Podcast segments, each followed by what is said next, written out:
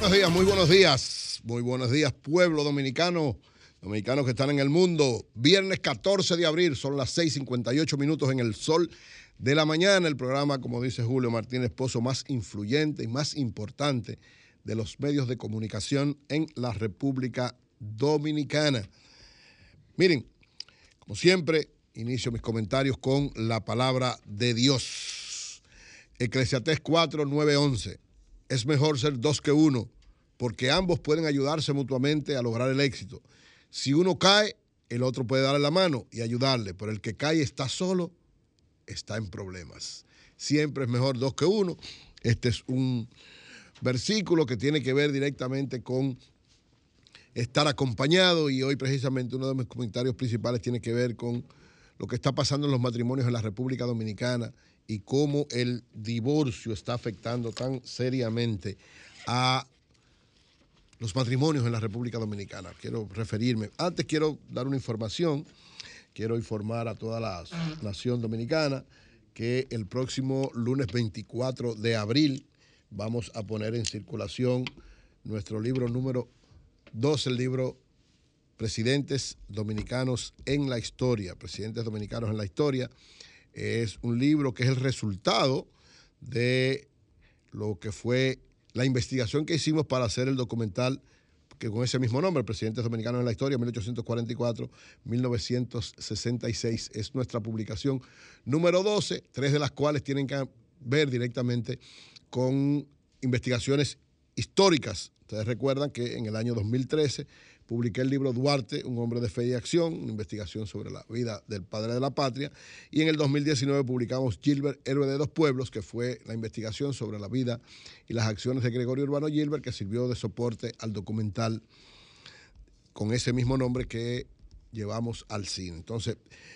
el libro Presidentes Dominicanos en la Historia va a ser puesto a circular el próximo lunes 24 de abril en el Archivo General de la Nación, el auditorio del Archivo General de la Nación, y tendrá la presentación de nuestro hermano y amigo Juan Daniel Balcácer, el presidente de la Academia Dominicana de la Historia. Entonces, quiero invitar ¿verdad? a todos los amigos, amigas que le interesan los temas históricos y que de alguna manera ¿verdad? respaldan el trabajo que hacemos, las investigaciones que hacemos, esta, esto que de alguna manera queremos tirarlo al, al mercado para que sea asumido, sobre todo por la gente que le interesa este aspecto, va a estar tanto en su edición impresa, física, como la edición digital que se va a poder obtener en la página de Señales TV, señalestv.com y en Amazon.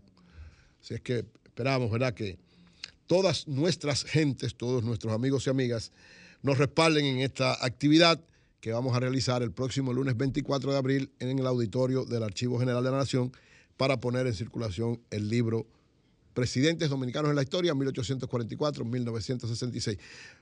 En, el, en los que vieron el documental, y aquí se desarrolla un poquito más en el libro, saben que ahí hay temas como el hecho de que eh, tuvimos un presidente que no sabía leer ni, escribir, que era totalmente analfabeto, por qué Duarte no fue el primer presidente de la República, que debió ser el primer presidente, fue el que creó la nación y estuvo casi a punto de serlo, pero ¿por qué no se dio ese hecho? Eh, el que hemos tenido tres presidentes de ascendencia haitiana, que hemos tenido presidentes, ¿verdad?, que han durado dos días en el poder. O sea, todo este tipo de situaciones que están alrededor de los presidentes están en este libro, que esperamos, ¿verdad?, que tenga el respaldo de toda la población dominicana. Presidentes dominicanos en la historia, 1844-1966. Miren, hoy quiero referirme como uno de los temas principales a lo que es la situación de el divorcio en la República Dominicana.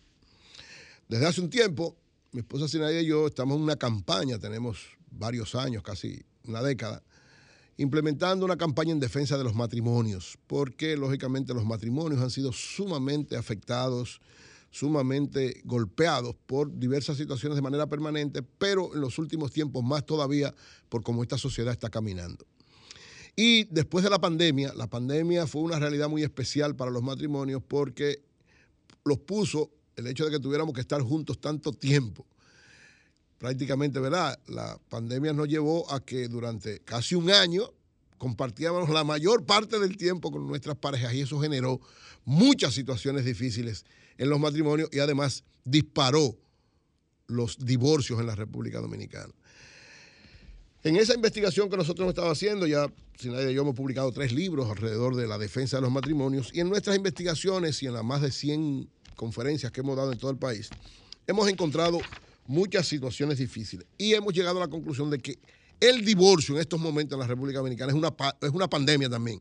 Se ha convertido en una epidemia la cantidad de divorcios y queremos presentar, yo quiero presentar de lo que ha sido nuestra investigación, dos cuadros que muestran la realidad del divorcio. Este primer cuadro contiene, ha hecho en base a los datos que hemos conseguido de la Junta Central Electoral y de la Oficina Nacional de Estadística.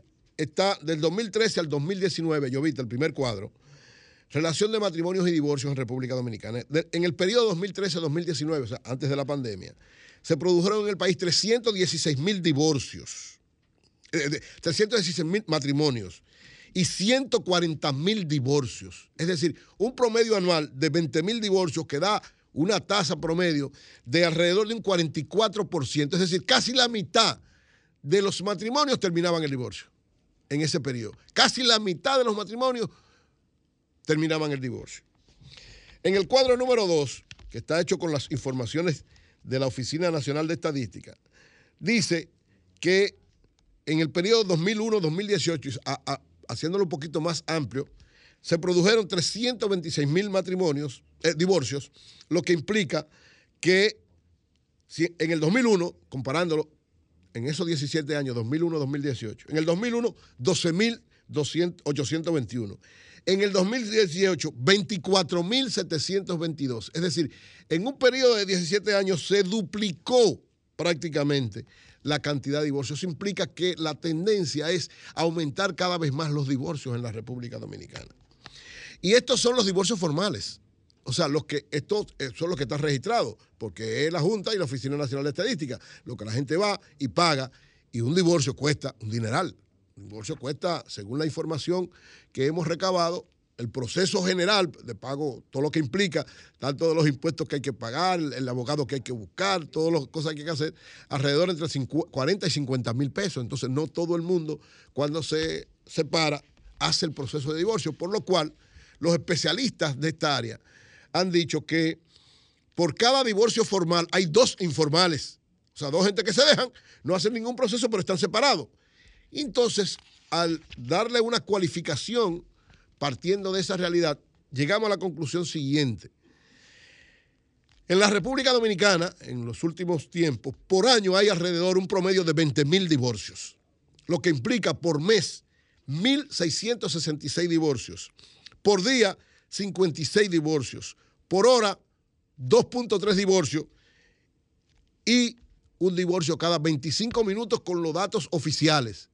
Un divorcio cada 25 minutos. Si a eso lo convertimos a lo que es la realidad, que por cada divorcio legal hay alrededor de tres, que, dos más que no se, no, se proce- no se procesan por el asunto del costo, estamos hablando que por año en República Dominicana, en el último tiempo, aumentado mucho más por la pandemia, hay alrededor de 60 mil divorcios al año.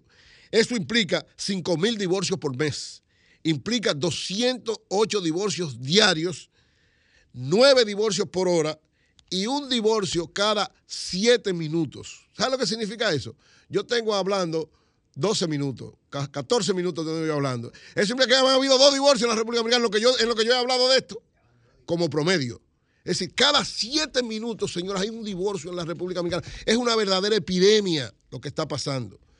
Y muchos me preguntarme, ok, Eury, pero ¿cuáles son las causas de esos divorcios? También lo hemos, investigado.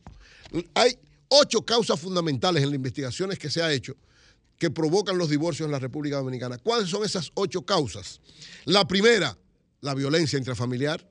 El hecho de los hombres que se creen dueños de las mujeres, básicamente los hombres, o mujeres que también creen que son las dueñas de la relación, pero la violencia, la violencia se da más un 90% de los hombres hacia las mujeres, pero la violencia intrafamiliar, es decir, el maltrato de los cónyuges, de las personas que conforman el matrimonio, es la causa fundamental de divorcio en la República Dominicana.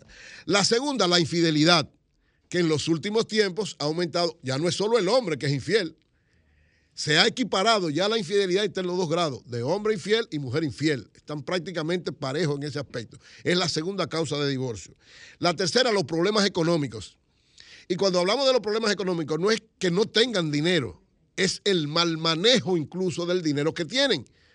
No es que no tengan dinero, es el mal manejo del mucho o poco dinero que tienen. Tercera causa de divorcios en la República Dominicana. El cuarto, la rutina en la relación.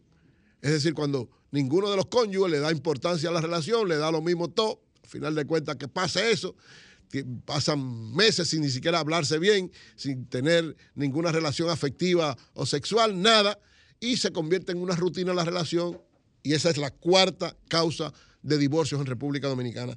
La quinta causa, los problemas del sexo, la sexualidad, que no es solamente no hacer sexo, sino no saber hacerlo y no entender cómo se maneja esto para fortalecer la relación. La sexta, la falta de transparencia.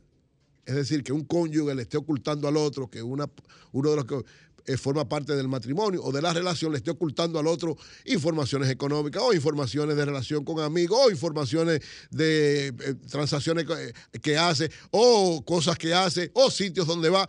Falta de transparencia. O sea, no ser claro, no decir, no hacer un libro abierto para su pareja. La séptima, falta de comunicación. O sea, miembros de, un matrimonio, de una relación que se viven maltratando, no saben comunicarse, son, se irrespetan, viven en una lucha permanente de poder, no saben cómo manejar las cosas, uno no sabe, quiere, quiere entender al otro, quiere eh, los casos de que, ah, no, ya yo sé lo que tú vas a decir. Falta de comunicación. Y es la séptima relación. Y la octava, la falta de compromiso. ¿Qué es la falta de compromiso? Ya en los últimos tiempos a la gente se casa, pero le da lo mismo. Como yo no tengo, a mí me importa lo que pueda pasar. No asume porque el amor no es simple y sencillamente un sentimiento. El amor es una decisión y el amor es la base del matrimonio. Si usted no está decidido a amar a su pareja y hacer todo lo que tiene que hacer, usted, si usted le da lo mismo, usted no tiene ningún compromiso. Ah, no, ya me casé, pero, o yo estoy junto, pero a mí me da lo mismo. Entonces, esa falta de compromiso es la octava causa de divorcio en la República Dominicana. Entonces, el divorcio, señores, se ha convertido en una verdadera epidemia. Como decía, la relación ya, ya ha pasado. Después de la pandemia, la relación está pasando. O sea, en algunos sectores y en algunas zonas ya hay más divorcio relativamente, digamos. O sea, cuando usted tiene del 100%, más del 50% que se divorcian, eso significa, no es que no hay matrimonio, no, que porcentualmente ya en algunos sectores hay más divorcios que matrimonio en relación porcentual.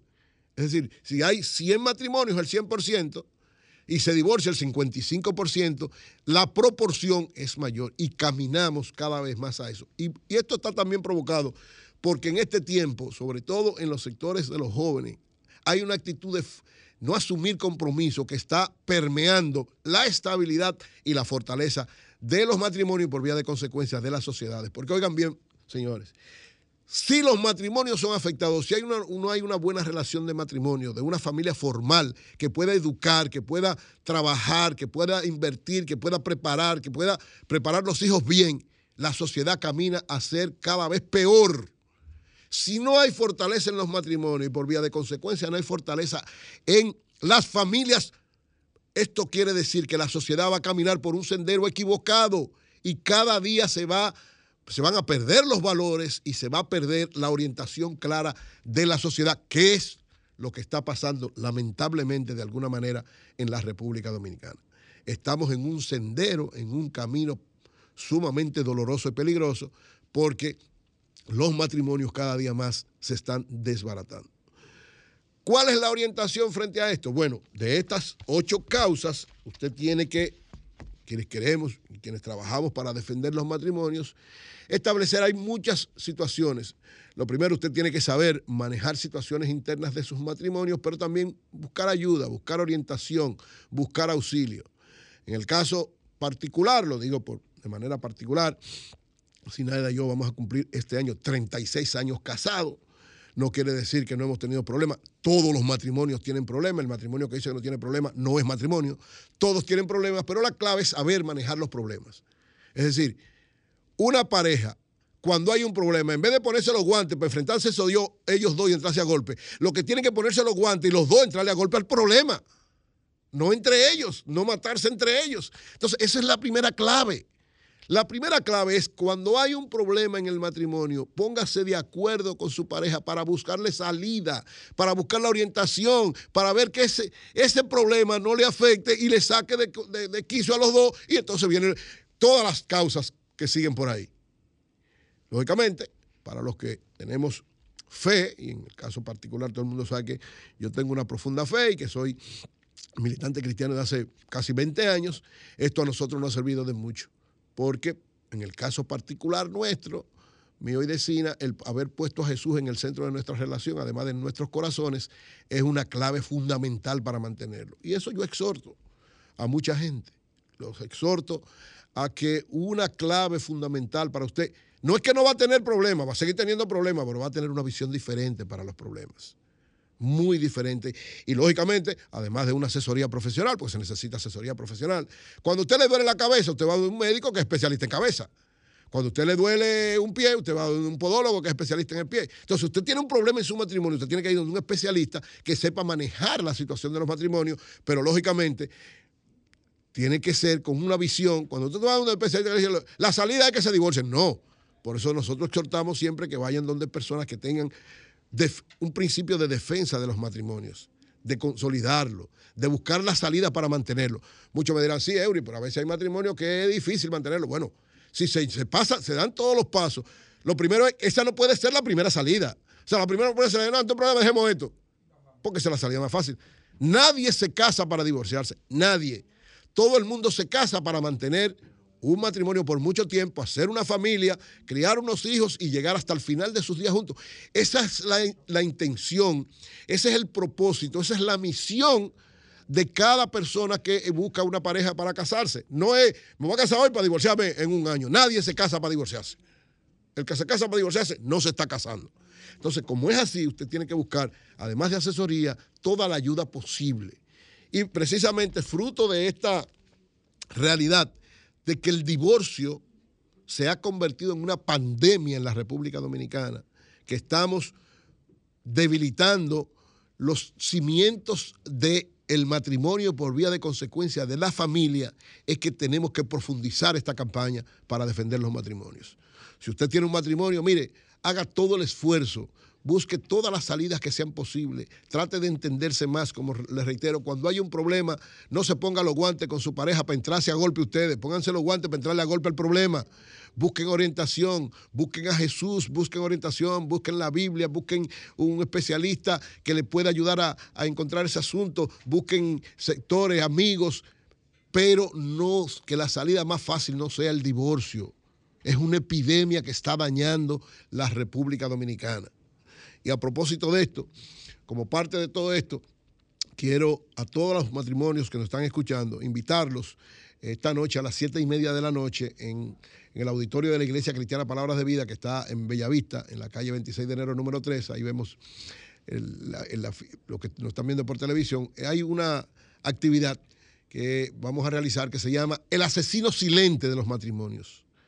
Hay una serie de situaciones especiales que provocan que los matrimonios sean asesinados y que vengan los divorcios. Entonces, el asesino silente de los matrimonios, ahí va a estar dando nuestra conferencia gratuita totalmente el pastor Rafi Paz y la pastora María Isabel Palacios de la Iglesia Cristiana Palabras de Vida, que es la iglesia donde yo asisto, hoy a las siete y media de la noche en el auditorio de nuestra iglesia. Exhortamos a todos los matrimonios, es gratuito que puedan asistir, que, no, que vayan, estén con nosotros ahí, porque tenemos que enfrentar, eso es parte de nuestra campaña de enfrentar la epidemia de los divorcios que está trastocando, trastornando, afectando sensiblemente el desarrollo normal de los matrimonios en la República Dominicana, el desarrollo normal de las familias, el desarrollo normal de nuestros hijos, de nuestros nietos, de todo el que tiene que ver alrededor de un matrimonio y de una familia. Así es que esperamos que vernos esta noche allá y que estas causas que nosotros hemos planteado como las ocho causas que tienen que ver con el divorcio en República Dominicana sean evaluadas. Cuando usted tenga una situación, siempre todos los problemas tienen, todos los matrimonios tienen problemas, usted sepa cómo canalizarla y cómo buscar esa salida. Miren, quiero como segundo tema felicitar al periódico El Caribe. El periódico El Caribe cu- cumple hoy 75 años de haber sido fundado. 75 años el periódico El Caribe. Nuestra felicitación para sus propietarios, Manuel Estrella y Felito García, mis dos grandes amigos y hermanos, para eh, su director Nelson Rodríguez, mi otro gran hermano y amigo. Yo soy columnista del periódico El Caribe de hace 15 años. Eh, tengo una columna semanal y he recibido un trato muy especial. El Caribe es un periódico que ha sentado un precedente importante, ha jugado papeles fundamentales en la historia de la República Dominicana en todos los momentos, desde hace 75 años, señores. Mire, eh, 75 años, son 75 años para un medio de comunicación que se ha mantenido, que ha jugado este rol eh, desde el tiempo de Trujillo, de quitarse la imagen del trujillismo, luego pasar todo el proceso democrático, don Germán Emilio Hornes, que cumplió una función fundamental en ese medio, luego asumido por el Banco Popular y ahora asumido por los empresarios eh, Manuel Estrella y Felito García. Es un medio que ha consolidado, ha ayudado a consolidar la democracia en la República Dominicana, independientemente de algunas situaciones históricas que tal vez uno pueda eh, eh, plantear que no debió ser así. Pero en sentido general, los 75 años del periódico El Caribe es un auxilio, contribución al fortalecimiento de la República Dominicana. En estos tiempos es una de las instituciones que, eh, desde el punto de vista ¿verdad? informativo, más actualizada, más moderna, más innovada, ha tenido una serie de cambios importantes y cada día se va renovando todo uh, el reto que tiene lo digital, el reto que tiene las nuevas formas de hacer comunicación, el Caribe la ha sabido manejar de manera muy, pero muy especial. Creo que, sin lugar a duda, el Caribe es un patrimonio de la comunicación en la República Dominicana y un ejemplo de fortalecimiento de la democracia a través de los medios de comunicación. Nuestras felicitaciones para los propietarios y para el director del periódico El Caribe, del cual soy parte desde hace un tiempecito. Por otro lado, miren, yo he estado dándole seguimiento a todo lo que el Fondo Monetario Internacional está haciendo. Está en una asamblea al fondo en toda esta semana, lo que ellos llaman su reunión primaveral, para evaluar las perspectivas de la economía del mundo y para nosotros especialmente de América Latina. ¿Qué hizo el fondo que está junto, están los dos, el Fondo Monetario y el Banco Mundial, los dos están haciendo de manera paralela y hasta combinada, porque hacen cosas juntos, sus asambleas, lo que ellos llaman primaverales, es donde evalúan las perspectivas de la economía en este año y su impacto en los próximos años. Ya hemos visto las preocupaciones, los, esta semana he hecho varios comentarios sobre cada una de las cosas que ellos plantean. Ayer, en la asamblea de ayer, hicieron un planteamiento, a propósito, hemos estado diciendo que la inflación va a seguir afectando independientemente de las medidas que se tomen. Eso lo ha dicho el fondo. Los especialistas, ahí están los economistas, ¿verdad? Más actualizados, evaluando. Y dicen, bueno, la inflación va a continuar en el mundo.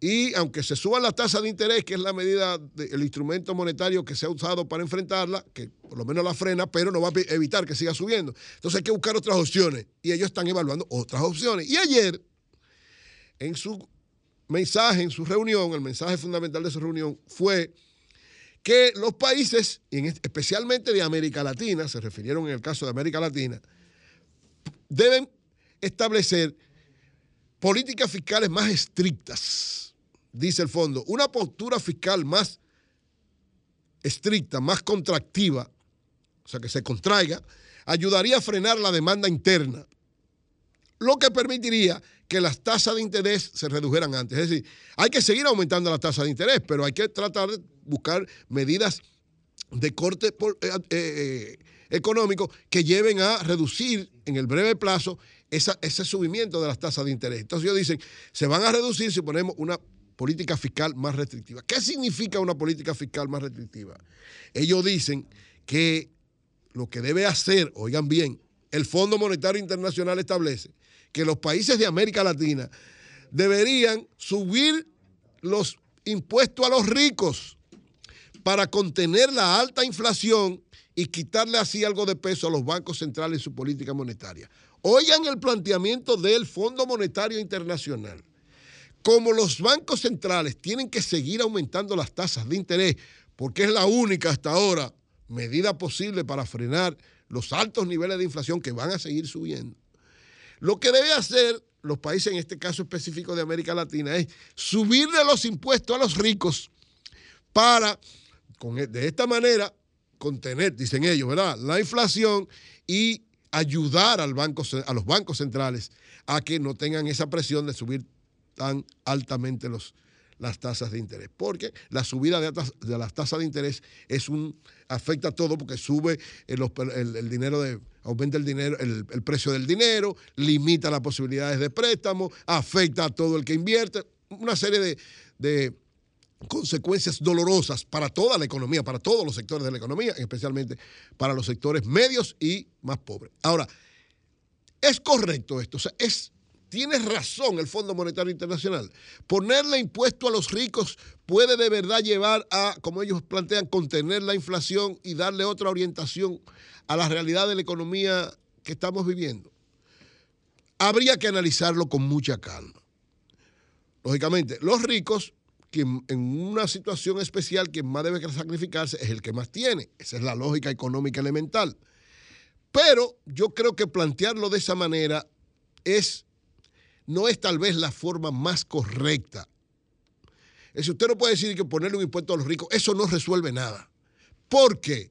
Miren por qué. Ah, Eury, tú estás defendiendo a los ricos. No, yo no estoy defendiendo a los ricos. Yo lo que sé cómo se manejan las cosas en América Latina. Si usted no sabe manejar esa orientación, usted le va a poner un impuesto a los ricos. ¿Y qué van a hacer los ricos? ¿Quiénes son los ricos? Los que producen todo. O sea, los ricos son los dueños de la producción, los que manejan la comercialización, los que manejan la distribución de todas las cosas que se hacen, porque los gobiernos no producen nada. Los gobiernos no producen nada, los gobiernos establecen reglas, establecen normas para que las cosas se hagan correctamente, se respeten las reglas, poder conseguir más impuestos, eh, eh, una tributación mayor para poder invertirlo en la sociedad y sobre todo en los más desposeídos. Pero los gobiernos no producen nada, lo que, lo que producen son los ricos. Entonces, ¿qué usted va a hacer si no hay una, una, norma clara, establecida, como es el caso de nuestros países de América Latina, que usted le va a poner un impuesto, le va a subir los impuestos a los ricos, ¿qué van a hacer los ricos? Se lo van a pasar a los productos. O sea, si hay un, pongamos, los productores de cualquiera de los productos, cualquier producto, los mineros, los que, lo que hacen la, eh, la, explotación de minas, los que producen carbón, los que producen los, la agroindustria, los que producen cualquier los farmacéuticos, cualquier, búsqueme cualquier área de la economía dominicana. Bebidas alcohólicas, bebidas no alcohólicas, lo que usted quiera. Si usted a esos sectores le aumenta los impuestos, y lógicamente, aumentar los impuestos es de alguna manera generar una situación difícil con esos sectores. Pero bueno, supongamos que se pongan de acuerdo. ¿Qué va a pasar? Que esos, esa subida de impuestos se va a traspasar directamente a los productivos, va a ser peor. La inflación va a ser peor para los sectores medios y los sectores pobres. Y además está afectando a los ricos, por lo cual puede generarse una situación de tensión social y afectar lo que el Fondo Monetario Internacional, él mismo ha dicho que no debe afectarse bajo ninguna circunstancia, que es la estabilidad política, que es la estabilidad social. Para nosotros seguir creciendo, seguir desarrollándonos, es clave mantener la estabilidad política y la estabilidad social. Yo creo que esta orientación del Fondo Monetario Internacional tiene muy buenas intenciones, pero muy pocas posibilidades de concretarse. Porque además, nos, para el caso de América Latina, estoy hablando de América Latina, que fue la orientación que ellos dieron para América Latina, no podría implementarse en la forma en como está planteada ahí tan sencillamente, porque esto podría llevar a una situación peor. El fondo reitera, por lo menos los del fondo, de que políticas fiscales que obliguen a los ricos a pagar su parte proporcional de la crisis debe ser parte de la solución de esa crisis. Yo creo que es un planteamiento que no se corresponde con lo que es una salida concreta. Creo que ahí el fondo perdió la perspectiva, como perdió la perspectiva hace tiempo. ¿Ustedes se acuerdan lo que pasó aquí en, en abril de 1984? Que por cierto, estamos en abril. En abril de 1984, el fondo le dijo al gobierno de Salvador Jorge Blanco que había que aumentar precisamente, había que quitarle todos los subsidios que tenían los principales productos de primera necesidad y, ponerle los, eh, eh, precios que, ameritaban en ese momento. Subieron la tasa del dólar y hubo una explosión social en República Dominicana en 1984. Abril 23 y 24 de 1984, una explosión social por precisamente el gobierno sin reaccionar, sin pensar, sin evaluar. Eso que planteaba el Fondo Monetario Internacional fue el primer acuerdo con el fondo, ustedes lo recuerdan, ¿verdad? El gobierno de Jorge Blanco. Implementaron eso y se armó un desorden que afectó la economía de manera sensible, además de que provocó más de 100 muertos, una gran cantidad de heridos, una gran cantidad de, apresados y una situación de tensión en la República Dominicana. Entonces, hay que tener cuidado. Si fuera por el Fondo Monetario Internacional, estuviéramos quitándole todos los subsidios. Claro, ellos cambiaron ahora, ahora dijeron que hay que aumentar los subsidios. En aquel momento decían quitarse. Por lo menos en eso tuvieron eh, eh, eh, una actitud más reflexiva. Ahora están planteando que haya más subsidios porque saben lo que implica eso. Pero esta medida podía también generar de alguna manera una especie de inestabilidad política y social en América Latina. Yo creo que sí, que los ricos deben ser parte de la solución, estamos de acuerdo. Pero debe ser parte de la solución en la medida en que siendo más efectivos, produciendo más, tributen más al gobierno, pero no aumentarle los impuestos así de manera a lo loco. Tiene que ser fruto de una discusión, de una evaluación. Yo siempre he dicho, yo no estoy en contra de una reforma fiscal en República Dominicana. Es cierto que tener un 14% de presión tributaria para, para República Dominicana es muy bajita, eso es verdad. Nosotros somos uno de los países de América Latina que menos presión tributaria tenemos. El promedio es 30 y nosotros estamos en 14. Es verdad que tenemos que subir. Pero esa subida tiene que ser un proceso y tiene que ser gradual. No la podemos implementar porque aquí no es una revolución, o sea, una reforma fiscal no es una revolución donde usted verá, eh, eh, quita a, a- los que están gobernando y suben unos revolucionarios. No, ya esa etapa fue superada. Ahora estamos en una etapa de concertación, de garantizar estabilidad política, social, para garantizar crecimiento económico. La clave, y, nosotros, la economía dominicana es la muestra más clara, en los últimos 30 años hemos tenido estabilidad política y social, y esa estabilidad política y social ha permitido la implementación de políticas económicas que nos han llevado al desarrollo y a convertirnos en una de las primeras economías de América Latina pero mantener la estabilidad política y social. Entonces, yo creo que este planteamiento del fondo es una especie de provocación que podría generar una situación más difícil.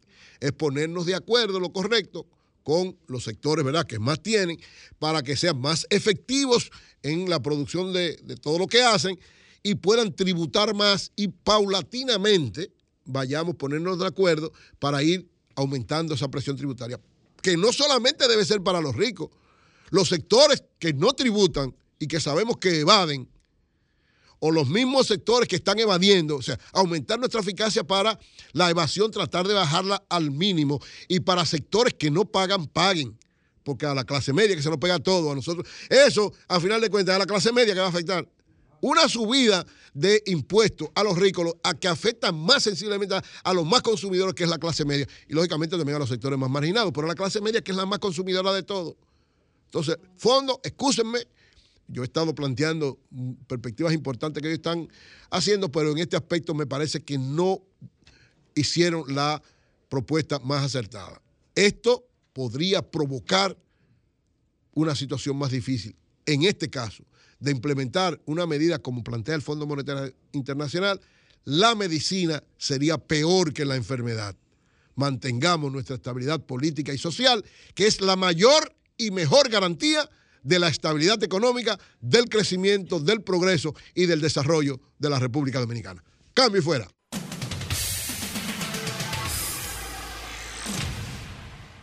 Bueno, a las 7:36 minutos tenemos en la línea telefónica a un gran amigo y hermano que nos va a dar una información muy especial. Adelante, Jairo, el país te espera.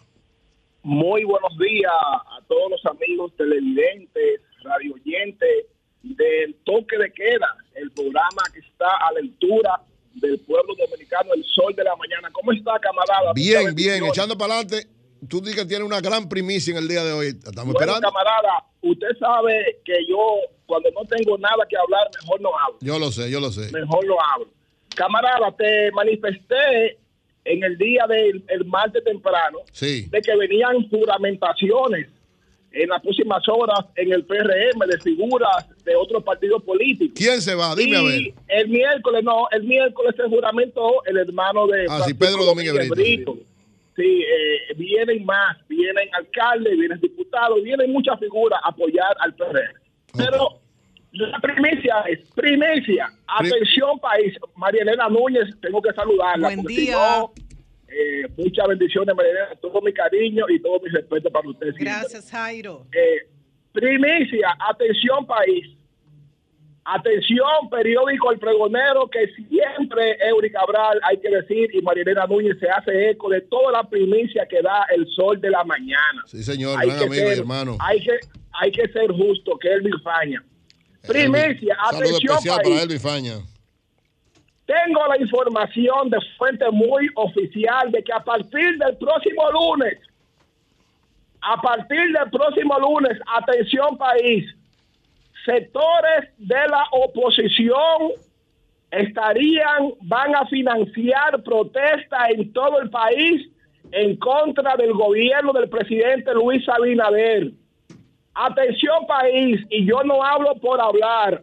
A partir del próximo lunes, Eury Cabral, señora María Elena Núñez, país, sectores de la oposición estarían financiando protestas en todo el país en contra del presidente Luis Abinader. Y esa sorpresa, esas eh, protestas, Eury Cabral, tienes- Elena Núñez, ¿Tú tienes prueba de eso, Jairo? Porque tú estás yo hablando. tengo, usted, usted sabe que Pero yo digo, no tú tienes prueba de eso, porque siempre se dice usted eso. sabe, En abril, usted sabe, en abril hay un temor de abril por lo de abril del 84, siempre hay un temor, pero hay pruebas concretas de eso. usted sabe, usted sabe que yo no juego. Yo tengo nombres y tengo los lugares a donde ya esas protestas se van a ejecutar a partir del próximo lunes. Me, me informan, me informan que están siendo auspiciadas y auspiciadas por dirigentes de la oposición política del país. Esta es una denuncia seria. Tiene, tiene que oye, Jairo, escúchame que te interrumpa ahí. Tú tienes que tener también cuidado porque hay varias protestas que se han planteado para abril de sectores que ¿verdad? están en una situación especial que no se puede decir que son que, que están financiados por gente, sino los que tradicionalmente han hecho protestas aprovechan también abril para hacer protestas. Entonces, que no vayan a vincular una cosa con otra. Hay que si por la construcción de una carretera, que la reducción. Ya yo vi que en, el norte se, se informó de que hay una protesta ahora en abril. No. Esa- Jairo, esos buen son protestas que son, pro- eh, que son protestas justificadas. Dígame, mi hermano Hermano Pedro Jiménez, querido, próximo. Próximo, próximo diputado de la circunscripción número 2 de la capital, si Dios lo permite. Con la ayuda de Dios y todos mis amigos. Mira, Amén. Amén. mira, hermano, tú sabes que lo que pasa. Dígamelo, Pedro. Cuando los gobiernos, sus levantamientos que hacen a diario para ver cómo van funcionando sus políticas públicas y sus ejecutorias, le dan rojo, siempre tienen el temor de que la oposición se le levante en En, esta en fecha. abril sí hay un temor. Es un Todos temor. So- ¿Usted todo, cree? pero no todo, no. Pedro, Sobre todo los que han Pedro. vivido experiencias Exacto, amargas. exacto. Pedro, ¿usted cree, usted cree, Pedro, usted Sí. cree que el presidente de la República con un 50% le puede dar en rojo los números? No, En su pero, peor- no, yo estoy de acuerdo contigo, pero con un 67% de la gente que entiende que la inflación se lo está comiendo y un 62% que entiende que no sale a la calle porque no hay seguridad, es para preocuparse. Sí. Y- y- y- Pero- Eso sí yo entiendo. eso puede generar que- mucha protesta tú sabes- hasta espontánea. tú sabes lo el que- gobierno tiene tú que tomar sabes- sus medidas. La información que yo tengo, Pedro. Vamos. Tú diste ayer una primicia, antier o, o ayer, de que un candidato alcalde, sí, de que un candidato alcalde en Santo Domingo Este sería el candidato eh, de la Fuerza del Pueblo No, y no, no, no, PLD. no, no. Yo no dije que era de la fuerza del pueblo. Ah, Yo dije, dije lo siguiente y lo repito, que Luis Alberto ya hay una decisión tomada en el PLD de que él va a ser el candidato. del. PLD. Ahora, Ah, ahora, si, si se da una posible alianza, Él sería el candidato. él sería, puede ser que él sea el candidato y la otra organización o las otras organizaciones lleven el senador. Yo no dije que él va a ser candidato que de la fuerza sucede. del pueblo, tú no. sabes lo que sucede. Te Tú di sabes lo que incluso, incluso, incluso recuerda que dije a mi amigo y colega Bolívar Valera el Boli, que marca extraordinariamente bien. Oye lo que te estoy diciendo y dije que marca extraordinariamente bien. Su partido le llamó la alta, altísima dirigencia y le dijo, nosotros queremos que tú continúes en la diputación y nos ayude con Luis Alberto, que ya fue candidato, que tiene una estructura y no vamos a dispersar entre varios candidatos lo que podemos lograr con uno. Eso fue lo que pasó y el boli, con mucha madurez, con mucha inteligencia emocional, que la maneja extraordinariamente, Gracias, Jairo. aceptó Sí. y dijo, no hay problema. Eso es lo que el partido Así es. entiende que va. Pues cuenten conmigo. Gracias, Jairo. Gracias, hermano. Eso fue, eso es madurez bueno- política. ¿sabes? Buenos días, adelante. Hello. Buenos días. Buenos días, hermano y amigo. Adelante. ¿Cómo estamos, Dionisio Duvergé? Oh, camarada. ¿tú estás bien? Estamos vivos. Oye, oye lo que le voy a decir. Dímelo, Eh, a al dominicano hay que recordarle algo, a ver si la memoria se le refresca. En la vida no hay nada imposible. Cuando se, se requiere una cosa, se quiere. Oye, cuando la revolución de abril del 65, hace 58 años, ¿quién era Wessing y Wessing en este país? Oye, el jefe del CEPAR que bombardeó el, el- el parque, el, el- el puente Duarte, que decían, espero las azoteas para tumbar los P-51, cuando bombardeaba la capital Ajá. que era el hombre más radical, más enemigo de cuando era el PRD. Peña Gómez se convirtió en el líder de la revolución, ¿te recuerdas? Sí. Al pueblo a la calle. Sí. Entonces, nueve años después, ¿qué pasó? El hombre más recalcitrante entonces era Wessing. Entonces, en el acuerdo de Santiago, siendo Antonio Guzmán preside- candidato presidencial, iba como vicepresidente Elías Wessing Wessing. Así es. Oye, en el 74. Después, ¿qué le hizo Balaguer a Wessing en, en pleno palacio? Por un complot que lo iban a, lo, lo- iba- iban a tumbar a Balaguer. Y, y Balaguer lo desnudó moralmente a Wessing Wessing. Luego, después, lo reintegra como general y ministro de las Fuerzas Armadas. Date cuenta que en la vida no hay nada imposible. Así es, hermano. Nada Gracias. imposible. porque- Así es, muy bien. Buen. Adelante, buenos días. Buenos días para todos ustedes días, y a Julio días. Martínez Pozo, donde quiera que se encuentre. Ya, ya se José García pronto. de los Jardines del Norte. Sí. Eh, Henry, yo quiero hacer un llamado a los dirigentes de esta subscripción número 2 de los Jardines del Norte, que ayer estaban desempleados y hoy son empleados, pero que ya con la fiebre de gobierno están aspirando y, y están en su derecho. Todo y todos los dominicanos que reúnen los requisitos tienen derecho de aspirar Así es. pero tienen que ayudar al presidente de la República, Luis Abinader, que está haciendo uno de los mejores gobiernos, pero es un manager bueno con un equipo malo. Ah, A, lo- a que están qué verdad tú has dicho. a los que están aspirando, no a los que están aspirando, con un equipo con malo. un equipo malo. sí, a los que están aspirando a regidores aquí y a los que están aspirando a diputados, que primero vengan a resolver los problemas del sector, la yagüita de los jardines del norte y los jardines del norte, para que Por luego cierto, Gracias, tengan hermano. por cierto, derecho por cierto, José, te pido que te sumes a la lucha por el tema del agua que hay ahí en la Yagüita del Pastor.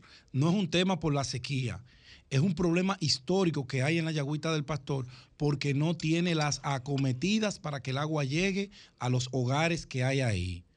Yo sé que el ingeniero Salcedo tiene la mejor de las intenciones, pero hay que ponerle un poquito más de Hay buenas intenciones. de eso, porque eso, y no es un problema de este gobierno. No, no, no, porque yo a mí Es me histórico, gusta. A mí me gusta ser justo. Me gusta ser justo. Ahora, creo que está el mejor momento para que nuestro amigo Fellito Suberví se case con la gloria y le lleve agua de manera permanente a esa comunidad de la Yagüita del Pastor aquí en los Jardines del Norte. Adelante, buenos Súmate días. a eso, que es una causa noble Así- y esa gente necesita es. de esa ayuda. Adelante, buenos días. Hola, buenas, Eury. Dímelo, hermano. Buenos días. Buenos días. Dani González de Brooklyn, New Dale, York. Dani. Dale, Dani. Eury. A. Pedro Jiménez yo le mandé por el, por el WhatsApp, por el WhatsApp de Sol, le mandé los documentos de la persona que, la persona que descancelaron. Ok. Eh, y estamos esperando, Pedro, estamos esperando el día especial como hoy. Eh, estamos esperando que la fórmula que los PLDistas le robaban 20 90 pesos por cada galón de gasolina, que le baje la gasolina. Está complicado. Abinader, bájale la gasolina al pueblo, va barato. Ah, bien, gracias. Adelante, buenos días. Buen día. Está, está cara la gasolina en relación a cómo debe estar, Pedro. Cara. Tiene como, tiene como 100 pesos por encima. Sí, de lo que Rela- debería digo, estar. exacto. Basado en la Haciendo promesa la- que. No, la regla de tres de no, siempre. Sí, sí, no, no, yo no me voy a la regla de tres. Basando en el compromiso que el presidente y el ministro de Industria hicieron con el país. Eh, la que si la llegaba a un tope. No, porque esa fórmula fue un desastre. Que él se Sí, arrepintió. porque de- esa fórmula debería ser la no, mitad. porque eso fue una, precio. for- una fórmula politiquera que él sabe que es inaplicable. Ahora, con la promesa que se hizo, cuando los combustibles iban para el cielo, de que de este precio a este precio en tanto. Pero si bajan, nosotros comenzamos a bajar. Hace casi un año que bajaron y aquí en el gobierno dominicano le han dado bola negra a eso. Hay una promesa incumplida por parte del presidente y por parte del ministro Así de es. Industria y Comercio. Adelante, buenos días. Con todo respeto. Buenos días. Buenos días, don Eury, Pedro, doña Consuelo. Adelante, camarada. Don Eury, Joel Almonte por aquí. Dale, Joel. Mire, si ahora mismo, si ahora mismo bajan las autoridades de medio ambiente y Codopesca a la playa de Manresa, la van a encontrar llena de tramayos y chinchorros. ¿Qué- qué- ¿Pero qué pasa ahí, Joel? Ahora, ¿Qué pasa ahí, Joel? ¿Qué, o sea, ¿qué, qué es lo que ha sucedido? es que es una pesca ilegal, la pesca de arrastre, Ah, porque a- acaba con todo, con todo. ok. Entonces se contradice con la campaña que tiene medio ambiente ante el pez loro. o sea, medio ambiente, medio ambiente tiene prohibido eso, pero como quiera ahí la hacen. Codopesca, Codopesca, la ley tiene que actuar ahí. 3704. O sea, que cuando pesca debe actuar. Eso en de, Manresa. de Manresa, ahora mismo, playa de Manresa, kilómetro 13, llena de creo- y chinchorros en la boca del río, es ilegal. creo- tú sabes que Codopesca no tiene una estructura Sí, pero para supervisar todos los espacios donde se produce esa pesca indiscriminada fuera de temporada. Bueno, pero ahí hay una Pero- denuncia. Pedro, Pedro, estamos hablando pero de escúchame, Manresa. Pero escúchame, escúchame. Pero Codopesca, creo que la persona que dirige eso es hijo del ingeniero Héctor Ten. No lo conozco, pero si es hijo del ingeniero Héctor Ten, yo sé que es bueno, porque Héctor Ten es una estrella. Mira, creo que el director de Codopesca lo que tiene que hacer es una alianza estratégica con el CEMPA, que la, el Departamento Nacional de Protección Ambiental, la Policía Ambiental, y poner en esos puntos críticos que tú estás denunciando y que mucha gente ha denunciado, una vigilancia especial O sea, y permanente. y permanente, 24/7. Para evitar eso. Para evitar, pero no solo evitar, coger preso a esos Sí, depredadores, es abusadores Así es. de la flora, la Pedro. fauna y todo el medio ambiente en el que tú país. hoy, Pedro. estamos totalmente Pedro. de acuerdo y no hemos reunido, no. nos hemos reunido con ellos buscando alternativas. Y lo último que están haciendo es bloqueando a nuestros usuarios de Instagram para que no denunciemos. ¿Quién? En Codopesca. Y los funcionarios de medio ambiente. No, Yo te voy enviar, te voy a enviar, te voy a enviar la eso. prueba por WhatsApp a Don Eury Sí. para que Mi- ustedes vean. Mira, Joel, vamos a coordinar. Tú me dijiste, el- el- el- el- la persona que está a coordinar para que vengan aquí con las pruebas para plantear eso y que puean actuar las autoridades. Vamos a Por- más por favor, ¿Qué porque es que, o sea, Que- no- Bien, gracias, hermano, gracias. No, estamos hablando de Barahona, estamos hablando de la capital. Sí, ahí mismo, exacto. Claro, o sea, Le digo a Pedro, si el CEMPA no ha podido con las áreas protegidas, o sea, que tiene que, que hacerlo, que cuidar. Gracias, María Elena, gracias. Entonces, ¿se va a involucrar con lo de la pesca? Pero ahora algo hay que hacer porque es ahí en Manresa, Pero- señores. Pero, pero mira, Eso es Mira, denuncia y denuncia. yo estoy de denuncia. acuerdo Yo- con Yo creo que ustedes. esto es uno de los Claro. peores momentos. Es ahí mismo, o sea, es a una esquina de aquí, es ahí oye, mismo. que te está- haciendo a de todos. a, dos- a, dos- a, a cuatro kilómetros del ministerio. Sí, pero a, di- a o sea, 10 minutos, no, a 5 cuatro minutos, no, que se, a arran- de se un arrancan ahora mismo. Ahora mismo. mismo, la arrancan en flagrante, ahora mismo. Claro. A pie bajan de medio ambiente ahí, por Dios. Exacto. Gracias, Joel. Vamos a. Buenos días. Ok. Y eso que Vamos a está pedir a las autoridades. Manrense está pasando a nivel nacional. Van van a coordinar con producción porque ellos lo que defienden es esta área que están defendiendo el área de emergencia quieren venir con las pruebas No, pero concretas. que vengan, pero, le- y, y cuentan con todo nuestro apoyo. Sí, es, es. Carlos Ten, el director Carlos de Codo Pesca, Ten. la productora ¿El de hijo este del programa. el- sí, del, del ingeniero Héctor Ten. Me dicen que es un muchacho de muy Sí, buena formación y, y- Hemos y- hablado y- con él varias y que es un buen aquí. gerente. Mira, Carlos Ten, Lea lo está llamando, la, la jefa de producción de este programa. Jefa. Qué Sí, una jefa. oye eso. Directora, Eh, directora. Coordinadora. Eh, directora de la policía. Digo, de la, de coordinadora la de NISA. producción. Subcoordinador Joan. Sigo. No, la subcoordinadora de NISA. Es bueno para NISA es muchas el director cosas. técnico.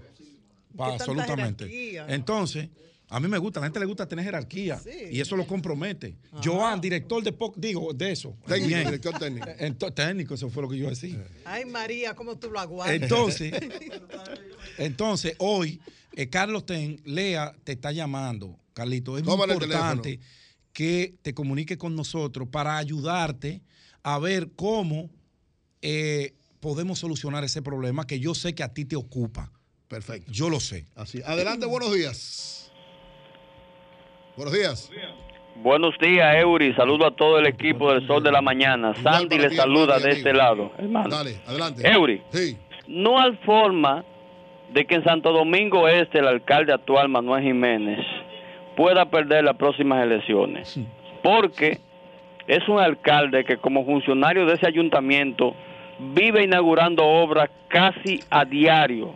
Y se están, se están haciendo cosas en Santo Domingo Este que nunca en ninguna otra gestión de ningún otro alcalde se habían hecho. Entonces yo pienso que la oposición lleva un peso eh, pesado en el sentido de que Manuel Jiménez, que es un tipo íntegro, una persona totalmente honrada, que nadie puede decir, absolutamente Eso nadie, nadie puede decir de que. Manuel eh, ha, eh, eh, se- eh, ha cometido actos de corrupción, No, porque donde quiera que ha estado, ¿y Eso quién es puede verdad. como, dipu- como diputado, como diputado fue un íntegra. diputado fructífero, una estrella, y como alcalde lo ha hecho todavía mejor, o sea, rescatando parques, rescatando parques, eh, haciendo cosas, haciendo cosas, vuelvo y les Manuel repito, que estrella. ninguno de los alcaldes anteriores han hecho. Además, además, hay que resaltar que con los problemas que encontró Manuel de la gestión pasada, del alcalde pasado del Cañero, y aún así, Manuel ha hecho una gestión, señores, que se puede valorar en más de un 90%. Bien, gra- gracias, hermano. Gracias, muy amable. Adelante, buenos días. Ponle 150. Buen día, eh, el equipo, Pedro Piña de este lado. Mira, Dímelo, yo haciendo un análisis con los partidos políticos de América Latina y Estados Unidos, vemos que el Partido Demócrata y Republicano tienen 170 y, y casi 200 años. ¿Por qué en República Dominicana el Partido Reformista desapareció? El PRD desapareció y el PLD va en camino a desaparecer porque los líderes creen que ese partido es de ellos y ese partido es una institución nacional. ¿Cuál es que tú Danilo dices? Medina, si tú no quieres que el partido termine en menos de un dígito, entregan ese partido a Domínguez Brito o a cualquiera, modifica el comité político porque ese partido es de la, del país, es de nosotros. Gracias, hermano. Adelante, Eh, buenos días. Piña es dirigente del PLD. ¿A Piña dirigente del PLD? Claro, yo lo conozco. ¿Y con quién está? ¿Con Domingo Brito? Aló. Sí, siempre trabajo con Sí, él. buenos días. Bueno, buenos días. Ah. Buen día. Eh, yo pensaba que ahí iba a decir, no hay no habla así. forma de que el alcalde de Santo Domingo este repita, pero bueno, yo creo que Luis Alberto tiene muchas, pero muchas posibilidades de ser el próximo alcalde. Y con relación a, a Jairo, ¿aló? Ya. Sí, Jairo Sí, sí, sí. Ortiz. Él no tiene- eso no fue ninguna primicia. Pa- Él escuchó que va a haber protestas fuertes en el Cibao completo Claro, para la no, próxima hay semana. Y parece que el PRM está muy preocupado, muy preocupado por la posible alianza entre eh, la Fuerza del Pueblo y el PLD. Los tiene muy preocupado eso. Gracias, muy amable.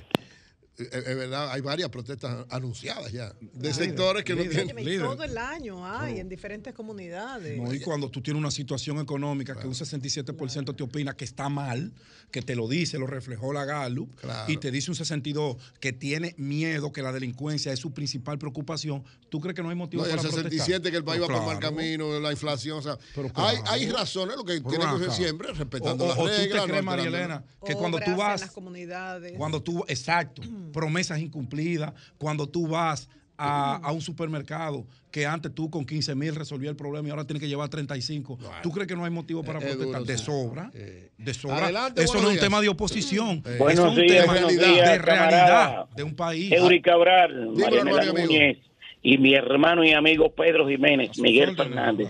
Me- Miren, señores, eh, realmente en nosotros, a, a partir de la democracia, desde 1996 y ahora eh, con un presidente como Luis Abinader, yo creo que este país ha avanzado mucho en la democracia y no debemos eh, debemos eh, eh, protestar. eh, sí, sí. ¿Tú cruzaste el río? No, tú sabes que nosotros tenemos Alianza Nacional Comunitaria y estamos trabajando en no esa plataforma. No, no, sí, esa apoyamos. pregunta, la voy a apoy- ah, no, eh, apoyamos a Luis Abinader. Cruzaste el río. a- apoyamos a Luis Abinader río, en, en la, en la campaña, pero el río, no, no. Pedro, pero una razón, una No, no, razón de decir derecho, que la, te que la democracia y las organizaciones Jairo. Pero no, no, porque nosotros derecho como asumimos senador. ¿Quién era públicamente, lo asumimos públicamente directamente con el presidente en un ¿tú eres gran en un gran pacto, Eury. Nosotros en, el, en el en el en la campaña, sí, en la campaña, claro. Nosotros no nos retiramos, hicimos un pacto a nivel nacional con todos los líderes comunitarios apoyando a Luis Abinader. Pero ya Ahora, no nuestro proyecto, de- no somos PLDistas, eh, renunciamos del PLD, pero estamos en la formación. Pues entonces dite el paso, está bien. No, De- te, no te sientas mal por eso, lo que Pedro te dice. o sea, dite el paso. Con todo tu derecho. Yo me fui del PLD. Y con todo tu derecho. Adelante, buenos días. Lo que no brinque para allá. Buenos días.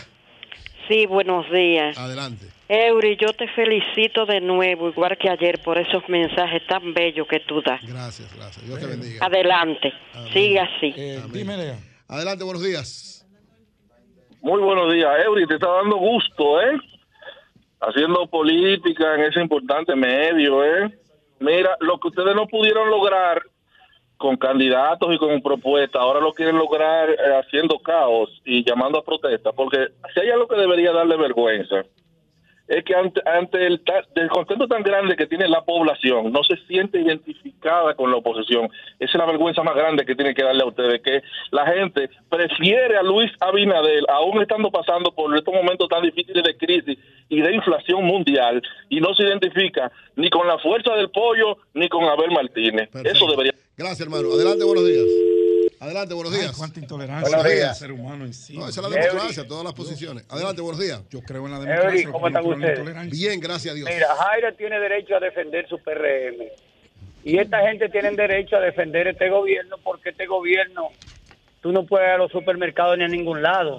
Es mentira, esas encuestas no son reales. Vayan a los barrios, vayan a los pueblos para que ustedes hagan su verdadera encuesta. Súbanse al metro. Este, esto no lo aguanta nadie, Eury. Ellos hablan por hablar, pero esto no lo aguanta nadie. Y hay corrupción en este gobierno. Bueno, gracias, hermano. gra- Gracias. Adelante, buenos días. Buenos días. Buen día, Buenos días. eh, Eury Iglesia desde Santo Domingo Norte. Ah, adelante. Yo quiero hacer una, ¿cómo le diría? No es nada político, es con Baja el volumen de tu radio que se está, te, Da un poquito, sí, te está impidiendo que te oigas bien. Sí, Adelante, disculpe. sigue, continúa. Es con relación a una medida que han tomado aquí en la Jacobo Magluta, de todos los retornos lo han cerrado.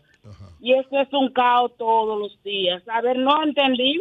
Entendíamos que fue por Semana Santa que hicieron esa medida, pero esto está insoportable. Vamos a preguntar también a Intran qué pasó ahí.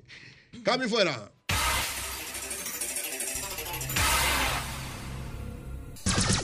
Son 106.5. 8 o 6 minutos en el sol de la mañana a propósito de la denuncia de lo que está aconteciendo ahí en Manresa. Hay unas situaciones que es responsabilidad de Métodos Codopesca. de pesca, de arrastre. que están prohibidos. Exacto. sí. Está con nosotros Jorge Casado, que es el consultor jurídico del Consejo Dominicano de Pesca y Agricultura como ¿Jorge pesca. Casado? Sí, Jorge Casado. Pero no será Jorge Casado, mi amigo de aquí de la instancia. Bueno, ahí está él. Mira, ahí, Jorge, ¿cómo estás? mío. ¿Eres tú, Jorge? Así es, su amigo. Ven no- acá, me paro en atención ante ti, mi hermano. Jorge, explícanos esta situación. Una familia ¿Qué está distinguida. haciendo Codopesca para esto? Amén, gracias, gracias mil. Gracias por la oportunidad de nosotros eh, manifestarnos a través de un programa tan, pero tan importante como este, tan escuchado.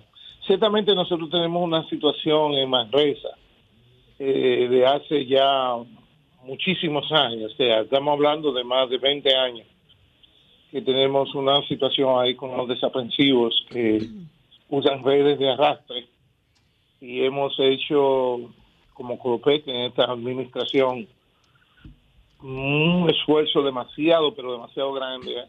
tratando de nosotros controlar ese, ese tema. Nosotros tenemos la ley 307-04, la cual desde su nacimiento no tiene la parte de los reglamentos para la aplicación. Es una ley con muchísimas deficiencias y hemos estado trabajando desde la gestión de nuestro director eh, Carlos José Ten. Hemos estado trabajando con esos reglamentos a los fines de nosotros dejar una impronta con relación a todo lo que tiene que ver con el tema de la pesca en la República Dominicana, enfocado básicamente en estas playas y, y esos eh, acuíferos que nosotros tenemos de, de alta importancia. No solamente el 13 Manresa, también tenemos incluido en, en ese seguimiento al Soco eh, y algunas otras desembocaduras de ríos aquí en la República Dominicana. Pero ¿por qué no han podido resolver el problema de Manresa? Bueno, no es que no hayamos podido eh, resolverlo en su totalidad. Nosotros hemos eh, hecho muchísimos operativos allá. Pero, hemos- pero si siguen pescando con esos métodos como chinchorro y acabamos de recibir una denuncia en ese sentido y ellos van a venir eh, al programa con las pruebas, es que no se ha resuelto el problema. Claro. Sí, le, le estaba diciendo, hemos resuelto algunos de los eh, de las situaciones que tenemos, no del todo, porque lamentablemente tenemos que decir que nosotros no dependemos única y exclusivamente del personal que tenemos. Nosotros tenemos como brazo aliado y como institución que tiene que velar por, eh, interceder en ese tipo de, de captura a la Armada Dominicana y al propio CEMPA. El CEPA en los últimos tiempos nos ha dado una mano amiga bastante importante, pero nosotros no tenemos como Codopesca todas las herramientas que necesitamos para poder enfrentar ese, esa situación. Por sus palabras, podemos deducir que ante la falta de apoyo del Ministerio de Defensa, ustedes no han podido resolver. No exactamente el Ministerio de Defensa, porque es un tema muy amplio hablar de la institución en sentido general. Nosotros trabajamos de la mano con la Armada. La, Armada, entonces, específicamente. La, la propia ley 307-04 habla de que el brazo ejecutor nuestro es la Armada Dominicana y en ocasiones la Policía Nacional. Como se trata de, de delitos, infracciones que se cometen en el agua, nosotros necesariamente dependemos de la Armada Dominicana. Algunas veces, por cuestiones de logística, y aquí quiero hacer una observación, por las razones de logística, cuando los desaprensivos se encuentran en la zona y nosotros llamamos a la Armada, por ejemplo, para que nos den el, el apoyo, la Armada tiene otras eh, prioridades y algunas veces cuando salen del puerto de Santo Domingo hacia el lugar de la playa, pues ya ha pasado un tiempo de una hora, hora 15 minutos, O sea, Jorge, suficiente para que los desaprensivos... eh, Jorge, eh, no hay, o sea, ustedes no tienen capacidad ni posibilidad de en ese sitio que es un sitio específico y está cerquitica de la ciudad, porque está aquí mismo ahí. Cerca, y incluso lo cerca lo que hay del que Ministerio asegurar de Ambiente. O sea, no hay posibilidades de poner a alguien ahí que cuando vaya a suceder una cosa como esta la, la, la- la frene de manera inmediata. Nosotros tenemos, repetimos, nosotros tenemos apoyo, inclusive dentro de los mismos pescadores eh, de, de costa y pescadores que conscientes que cuando ven la situación lo denuncian, nos ponen de conocimiento, pero vuelvo y le repito, independientemente de que la playa está cerca, a, quizá de, de nuestro área de, de acción, un 40, 45 minutos en vehículo, es una operación que hay que hacerlo vía marítima a través del agua, por algo simple. El hecho de que, de que alguien tenga una red, independientemente del tipo de red que sea, y ande por la calle, no significa que está cometiendo un ilícito. El ilícito se, cono- se, se comete cuando ya las redes están yendo al agua. O sea, eso nos impide a nosotros a- a, eh, atraparlos a ellos en tierra.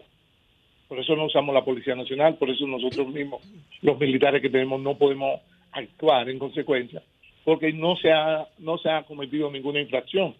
El hecho de que a alguien de ustedes lo tomen con una red de esa, ustedes pueden alegar mañana es una pajarera que usted tiene en su casa, ustedes pueden alegar que eso es para un campo de fútbol, ustedes pueden alegar un millón de razones por la cual tienen la red. Ahora, cuando la ley, la red está siendo colocada o está siendo manipulada en el agua, ya se está cometiendo la infracción y es en flagrante delito que nosotros tenemos que tomarlo a ellos. Bueno, pues tenemos que bien. comunicarnos con Gracias, el comandante hermano. de la Sí, Armada. de la Armada. A ver Muchas cómo- gracias. Gracias, gracias, Jorge. Muy amable. Siempre, siempre a sus órdenes. Bien. Porque esto ya ha pasado varias veces, que se menciona la Armada, que la Armada no actúa en esto en cuanto a métodos ilegales para la pesca. ¿Quién Pero dirige la Armada? Cuando hay accidentes. Así es. Bueno. ¿Quién dirige la Armada Dominicana? Eh, ¿Quién es el contraalmirante? Averígame eso en Google, hágame el favor. El contraalmirante no, el almirante. No, el almirante es cuando es ministro, solamente hay uno. Ah, es Es contraalmirante. contraalmirante, es un yo mayor general. Ah. En la Marina se llama contraalmirante o vicealmirante. Vice, perdón, vicealmirante. Vicealmirante. exacto. Con- Vamos a llamarlo. Vamos a llamarlo. No, no para- tengo el honor de saber quién. O el encargado de Relaciones Públicas. Vamos a. Francisco Antonio Sosa, Sosa, ah, es el, Francisco Antonio- el comandante general de la Armada Vicealmirante Dominicana. Francisco Antonio Sosa. Eh, Perfecto. comandante, eh, mande al vocero suyo para Que que, hablemos una de este llamadita. tema. Eh, bueno, a las 8 y 13 minutos continuamos con los comentarios. Adelante, María Elena Núñez. Muchísimas gracias, Seuri. Buenos días a todos. ¿Qué pasó, Pedro Jiménez? Está ¿Qué me muy bonita María? Elena, como siempre. Ajá. Ese ¿Qué comió Pedro hoy, María Elena? eh, diríamos zapote. Pedro está hoy. Resalta tu belleza. Vine vestida de Joan. De Ah, no, porque esa camisa original. Esa camisa original. La- Tú estás loca. La, de Llovita es abájate y agarra. No, a veces cuando él va, Señores, cuando ¿y este Llovita bullying va, cuando Joan va a aperturas oficiales de pacas, bájate boutique. que Humberto, Humberto Paniagua le avisa, tengo 10 cajas nuevas que me llegaron, que él va, él trae su Benito Sí, bájate Yo lo he visto. La, la de María Elena no son Joan, de esas. No, esa es la Vamos compró- a demandar a esta gente. Esa la compró Elena en Miami, en acoso Orlando, por ahí.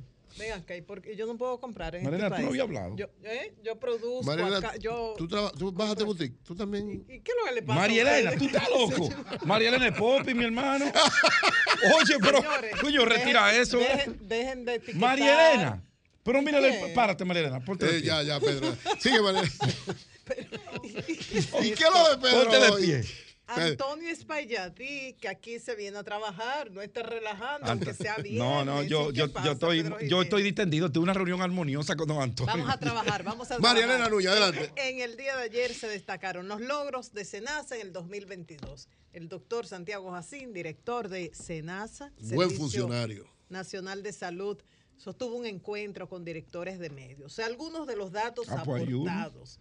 ¿Cómo fue? Dice el buen funcionario. Yo apoyo. No, no, No, buen funcionario, Santiago. Buen funcionario. Se nota que estás en campaña. No, no. No, sabes que yo de 7 a 11 no hago campaña, yo hago comunicación. Entre los datos, al cerrar el año, el 71% de la población estaba incorporada en el Seguro Familiar de Salud en los diferentes regímenes y planes que tienen. Esto representó qué número de afiliados? 7.353.792. De este total, un 20.67% son mayores de 60 años, que como ustedes saben, demandan mayores productos y servicios por la salud en esa edad y esto equivale a más de un millón y medio de personas. Asimismo, eh, destacó el doctor Jacín que en cuanto al régimen subsidiado al cierre del 2022 tenían registrado más o menos 5.8. En el caso del régimen contributivo, un promedio de 1.4. Dice que sigue la directriz del presidente de la República de que no se quede nadie fuera del seguro. Destacó también la puntualidad con que pagan, dice que generalmente el pago mensual para los prestadores de servicios, tanto médicos como centros privados, hospitales y farmacias, es un promedio de 33 días para hacer este pago. Y destacó también la cantidad de médicos que tienen. Según el doctor Jacín, es la administradora de riesgo de salud que tiene la más amplia red de servicios. Cuenta con 9.879 prestadores de servicios de salud. Así que felicidades. El al Estado y de- paga, el Estado y paga, y paga bien. Senasa, Senasa ha de venido Salud. experimentando un crecimiento y yo me alegro que gente con la visión como Santiago Jacín esté dirigiendo esa institución porque podía haber corrido el riesgo de que rezagara en el tiempo y él le ha dado continuidad a ese trabajo, crecimiento, ha hecho un gran trabajo y es uno de los mejores seguros que hay en República La gente Dominicana. quiere estar en La Senasa. única es. recomendación que yo le hago es que hay que buscar la manera que los asegurados del régimen subsidiado le universalicen las atenciones en emergencia.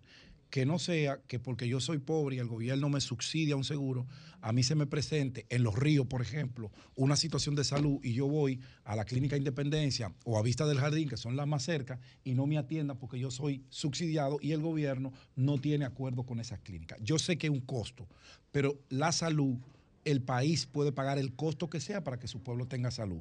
Y yo creo que Santiago puede trabajar en eso, en universalizar que la atención primaria de emergencia sea en donde esté, porque el tiempo en la atención y la no atención de una emergencia te puede costar la vida. Así es. Determina vida, Entonces yo he visto, yo, muerte. miren, yo lo he visto, lo que le estoy contando no es que me... Dos de la mañana cuando un hijo de uno se le pone una fiebre y tú sales corriendo a tu clínica, que es la que nos queda cerca ahí. Y yo, señores, me he encontrado con gente con heridas y no lo han atendido porque tienen un seguro subsidiado y no lo pueden atender. Así no debe ser. Eso no puede ser. Eso es denegación Grave. de un servicio, fun- de un derecho fundamental del ciudadano. Por otro lado, apagados Excúsame, los María Elena. fuegos, no, no hay que excusar. Gracias. Siempre aportas. Gracias, apagados los fuegos, el daño continúa y, el tema sigue pendiente. Qué bueno que la Academia de Ciencias está convocando a un panel el próximo martes a las 6 de la tarde en el local de la institución, en la calle Las Damas, para evaluar todo lo relativo al rescate de Valle Nuevo por el incendio forestal reciente. En este panel va a participar el presidente de la Academia de Ciencias, el ingeniero Eleuterio Martínez, Andrés Berrer de la Fundación Moscoso Puello, eh, también Nelson Bautista de la Fundación Acción Verde, Luis Carvajal de la Comisión de Medio Ambiente de la UAS, así como representantes de Medio Ambiente y representantes del Consejo de Cogestión de Valle Nuevo.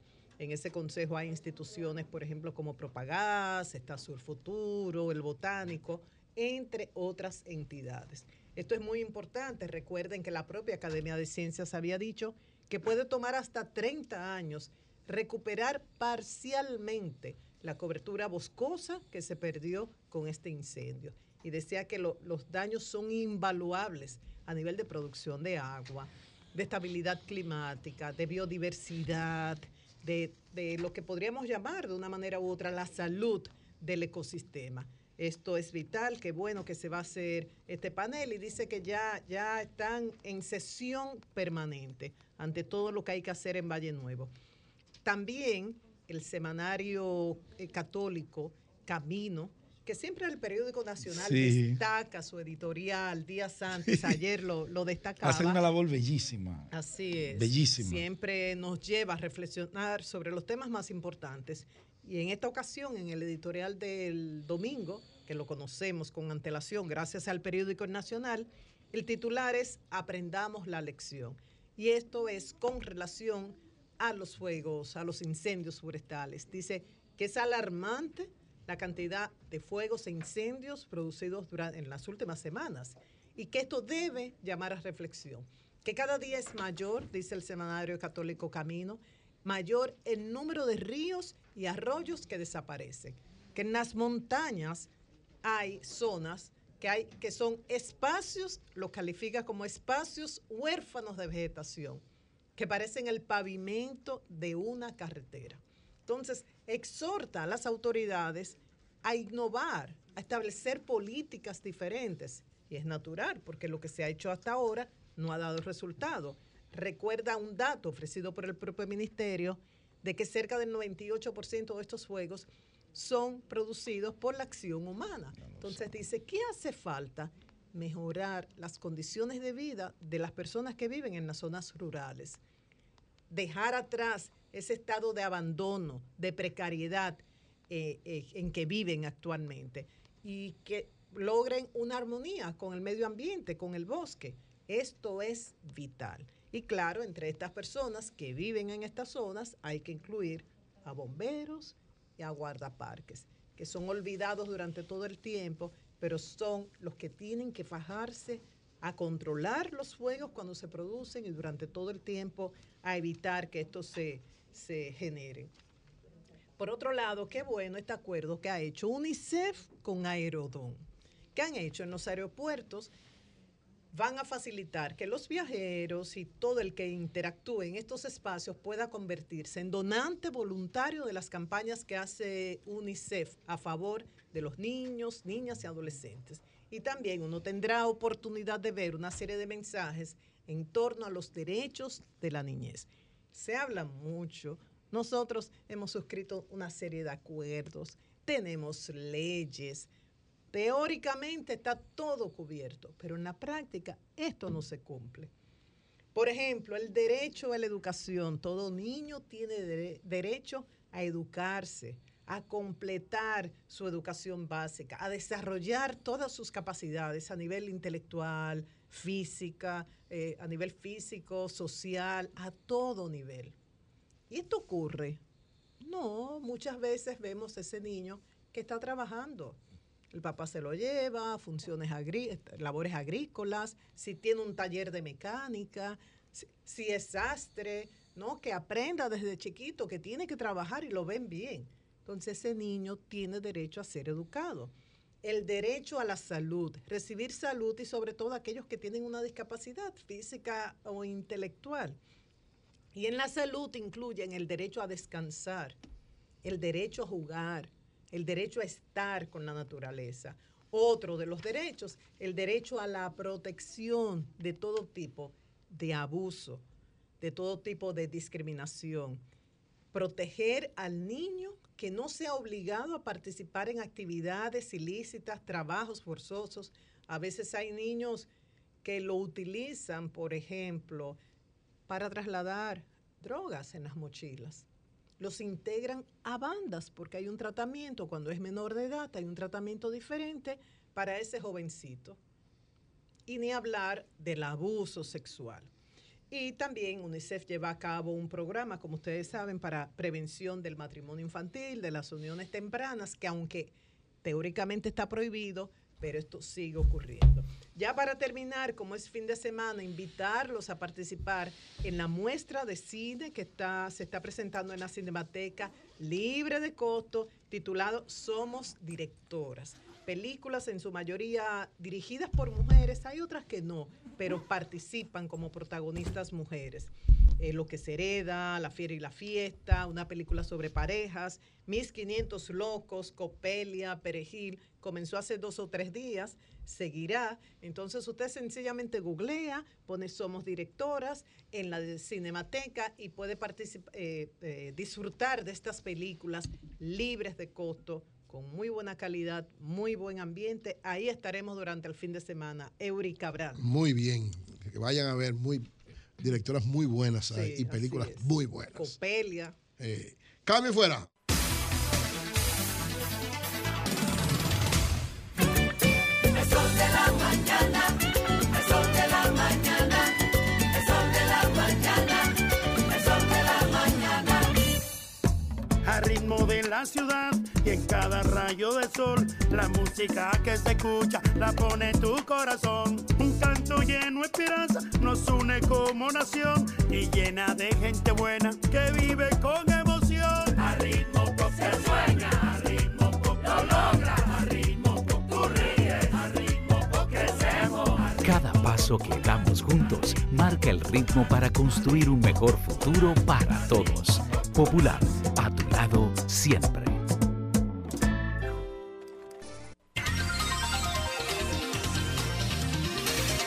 8.31 minutos en el sol de la mañana y está con nosotros José Rolando Bauer.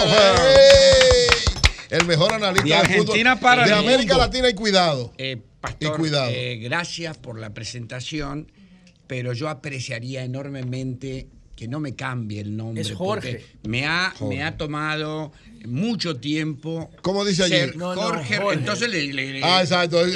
Acepto la. la- Jorge Rolando. Bauer. Bauer. Perfecto. Y eso de Bauer me causa problemas enormemente. por qué? Le voy a decir por Vamos qué. a ver.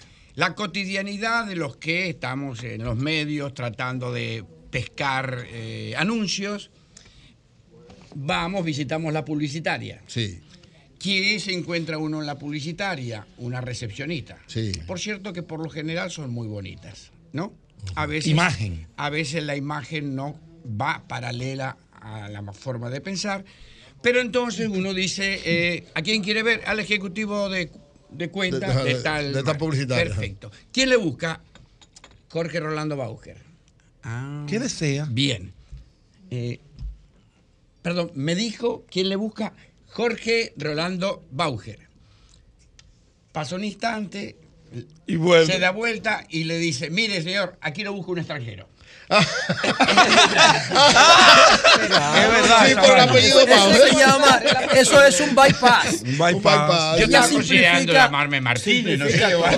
A usted le perjudica un, un poco porque no es lo mismo decir Jorge Rolando Bauer que un extranjero. Sí. Es más específico si menciona su nombre. Pero ella lo simplifica. ¿no? Sí, por, por el apellido. ella va por lo seguro. Por lo seguro, exacto. Y bueno, Pero también refleja la falta de atención apellido? que le ponen a la persona que tiene Jorge. Rolando y el otro apellido, Porque supone ¿cuál usted debe anotar, Cuevas. escribir. Cueva- pero Jorge Rolando Bauer debería ser Cuevas Bauer y No, ocurre fácil. esa Eh, chica debe anotar si no tiene capacidad para recordar Escribirlo. o asociar. Bau, Bau, Ger, geografía. Claro, asocias una, una fonética. Que se llama Claro. lógica. Bueno, Que no estamos a... ¿Qué tenemos a- hoy? Jorge Rolando Bauer. eh, Lo dije bien. Un día especial, me entusiasma, me provoca, me excita compartir con ustedes. Y lógicamente, un tema que espero lo aprecien, tanto ustedes como la audiencia, que son los cuartos. Los cuartos. hablate como Materia. ¿eh? prima. Pero Los cuartos. Para, para poner a la gente en, en esto, eh, me voy a auxiliar de un grupo musical sueco extraordinario que en 1974 ganó el Eurovisión. Estoy hablando de ABBA. ABBA, ABBA. Ese, ese nombre es producto del acrónimo de los primeros nombres de la pareja. Sí, de los cuatro. exacto. Porque eran Dos parejas. eh, hermano y hermano casada con dos. Exacto. Hermano y hermano casado con dos hermanos. eh, también, y pastor, usted me puede corregir. Abba en arameo significa padre. Padre. Abba. Ah, Abba, ¿verdad? padre. Bueno, sí. Abba, padre. Así le dicen a Dios en la Biblia en varios momentos. Y eh, precisamente en el Evangelio de Mateo está Abba Padre. Abba Padre. Así que disfruten esta introducción porque créanme que este grupo, ya desaparecido, ABBA, marcó una época en, en la música diferente. Fue Así el es. primer grupo musical europeo que penetró con éxito en diferentes latitudes. Así es. Con esta presentación solo queda escuchar a Eso. ABBA. ABBA. Grupo.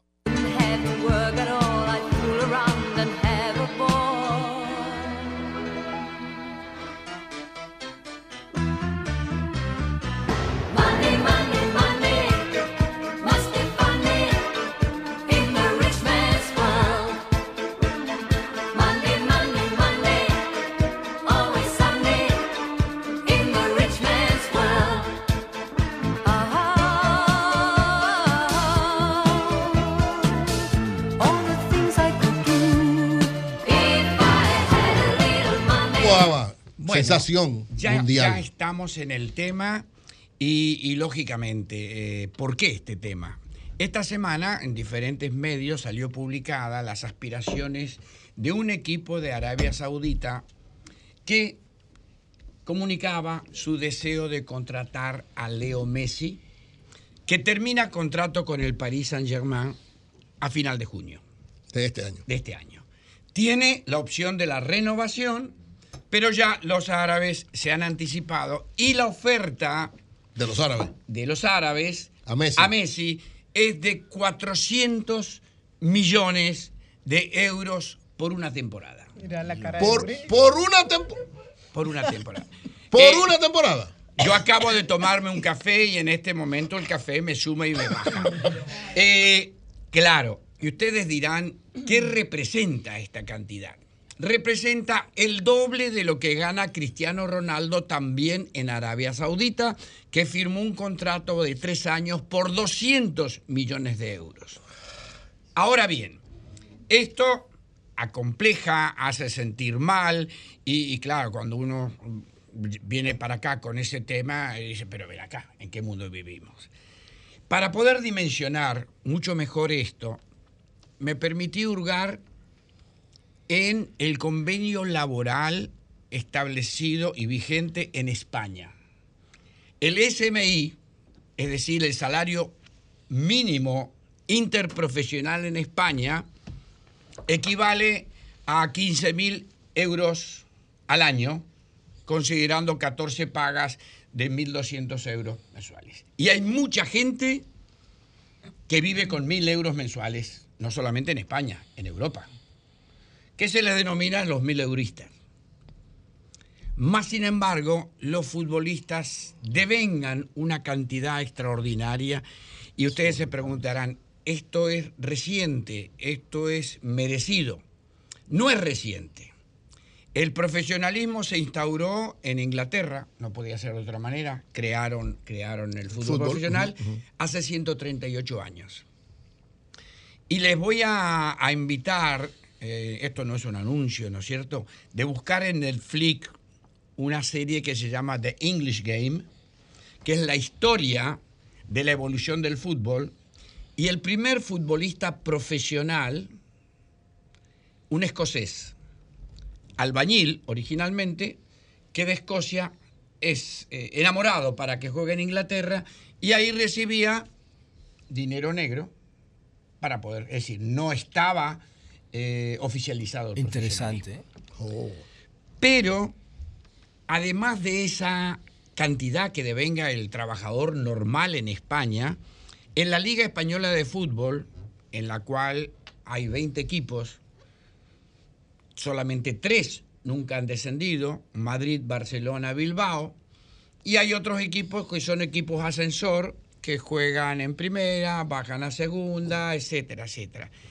El promedio del salario de un futbolista entre, por ejemplo, lo que gana Robert Lewandowski, lo que gana Karim Benzema y lo que gana un jugador del Elche o del Osasuna, ronda entre el millón de euros mensuales. El promedio. El promedio, un millón de euros mensuales. Mensuales. Contra los mil de esos profesionales. En Claro, ahora bien, y ustedes dirán, pero ¿por qué tanto dinero? ¿Y Un- por un qué? millón de euros son 70 millones de pesos. No, no, sí, Entonces- pero un millón mensual en función No, de la mensual, temporada claro. o del año.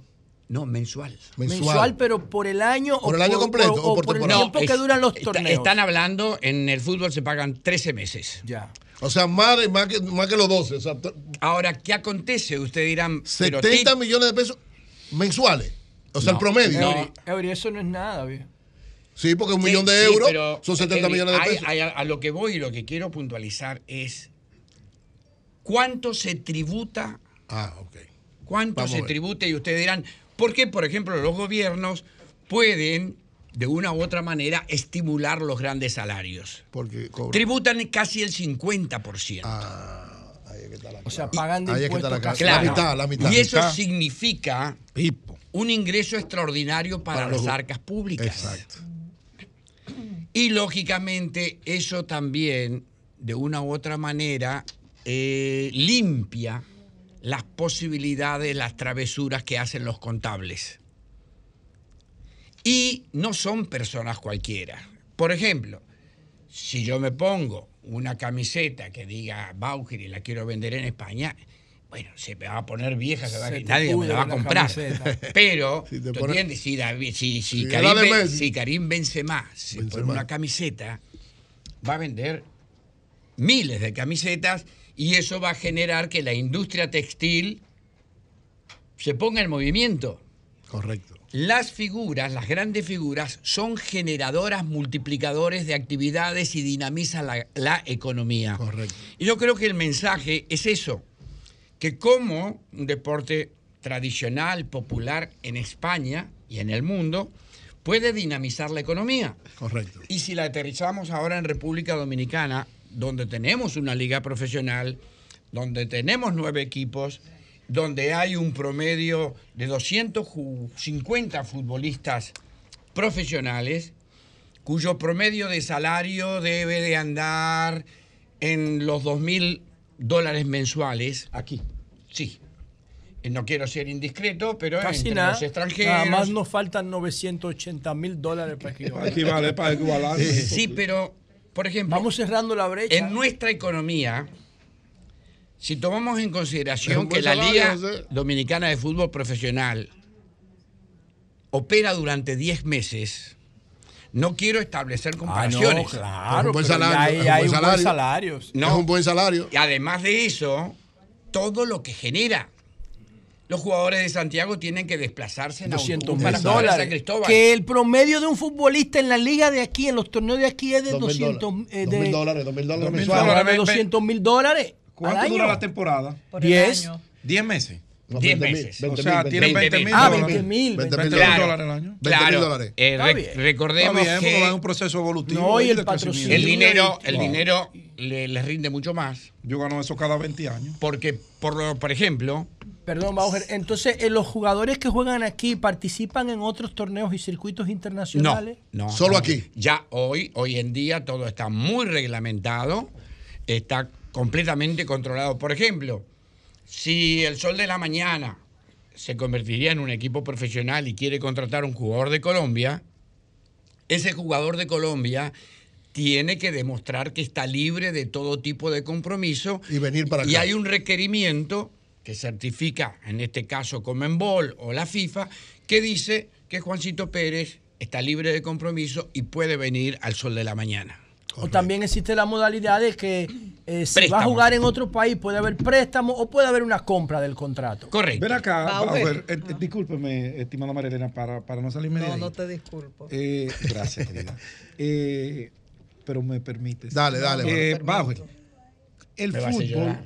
en el baloncesto, en el baloncesto, cuando termina una temporada aquí, hay otros países que abren la de ellos y le da una oportunidad al jugador de ir en ese tiempo a participar de otras ligas. En el fútbol no, es porque juegan todos a la misma vez. Hay un. Y eso fue Lo una, mismo en el béisbol Fue pasa. una lucha muy grande de conseguir un calendario único. Un calendario único, ¿para qué? Para que cuando llegan lo que se denomina fecha FIFA, FIFA es la organización que nuclea el fútbol Sí, sí, mundial. mundial, sí. La Federación Y que tiene, eh, como están de moda los, los, pulpos y cosas así, en las manos de la FIFA Tiene el control. son las confederaciones, ¿no es cierto? Con CACAF en el. Caribe, Comenbol en Sudamérica, UEFA en Europa, Asia, Oceanía, etcétera.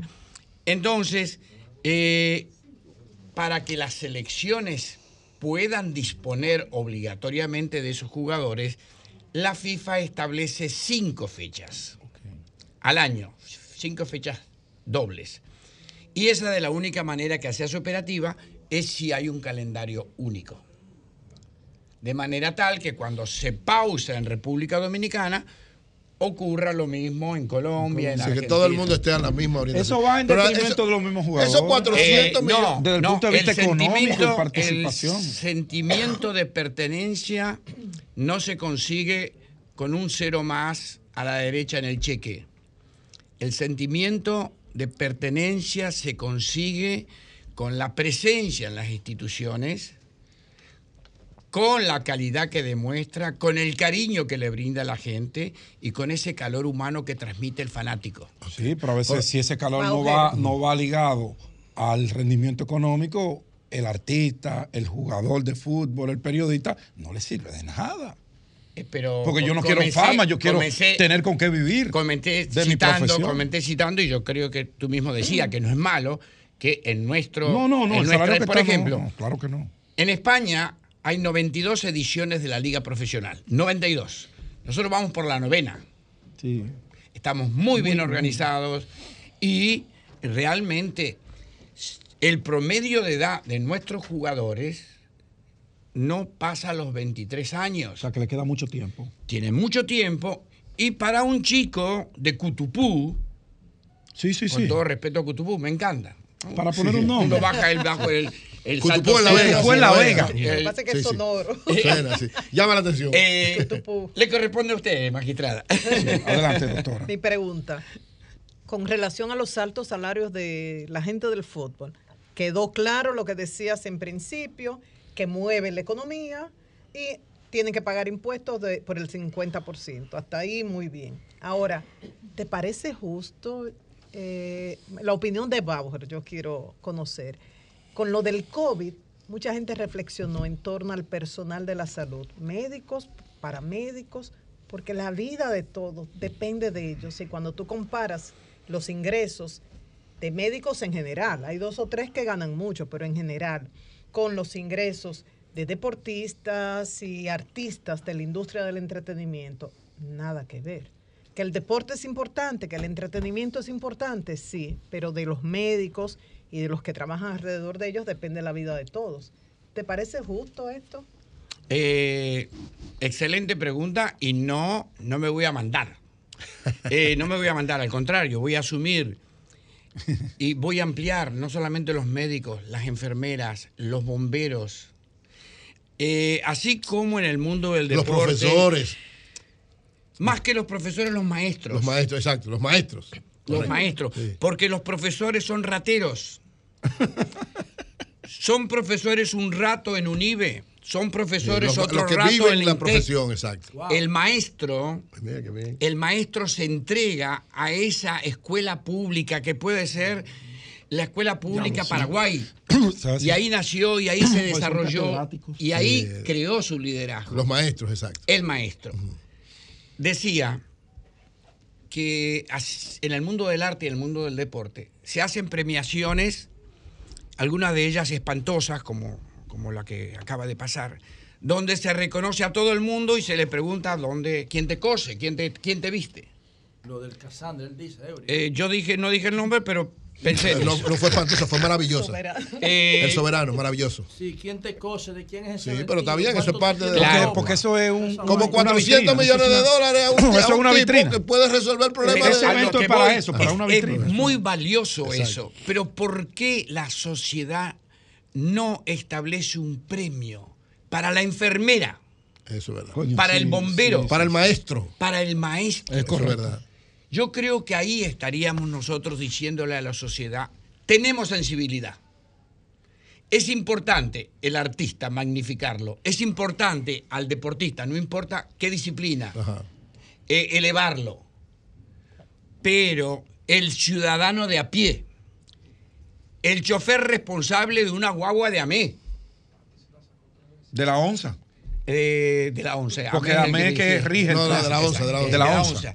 Es decir, yo creo que ese tipo de cotidianidades. Se a motivar el buen desempeño de cada El quien. policía que Lo que cumple ha policía. es una industria alrededor de esos sectores Claro, profesionales que claro. sea capaz de hacer dinero en torno a eso. Y que le haga más. Jorge con Rolando. el deporte y Es el Jorge. Rolando, cuando tú dices 400 millones de euros, que yo, hice el cálculo y me da y me da 28 mil millones de pesos, eso es demasiado dinero. Eso es pero una- pero una la pregunta es, ¿lo hacen los árabes en este caso? Porque ellos Eso tienen una eso gran es. disposibilidad, porque Eso no creo que, el, pobreza. que, el, que el- el espectáculo del fútbol o, o el No deporte produce. no lo produce. Entonces, explícame eso. Eso no puede ser una, un efecto que le haga daño a corto o a mediano plazo al mismo deporte. Indudablemente que el objetivo en este caso, como, como fue el Mundial de Qatar, como es Arabia Saudita, es reforzar la marca país.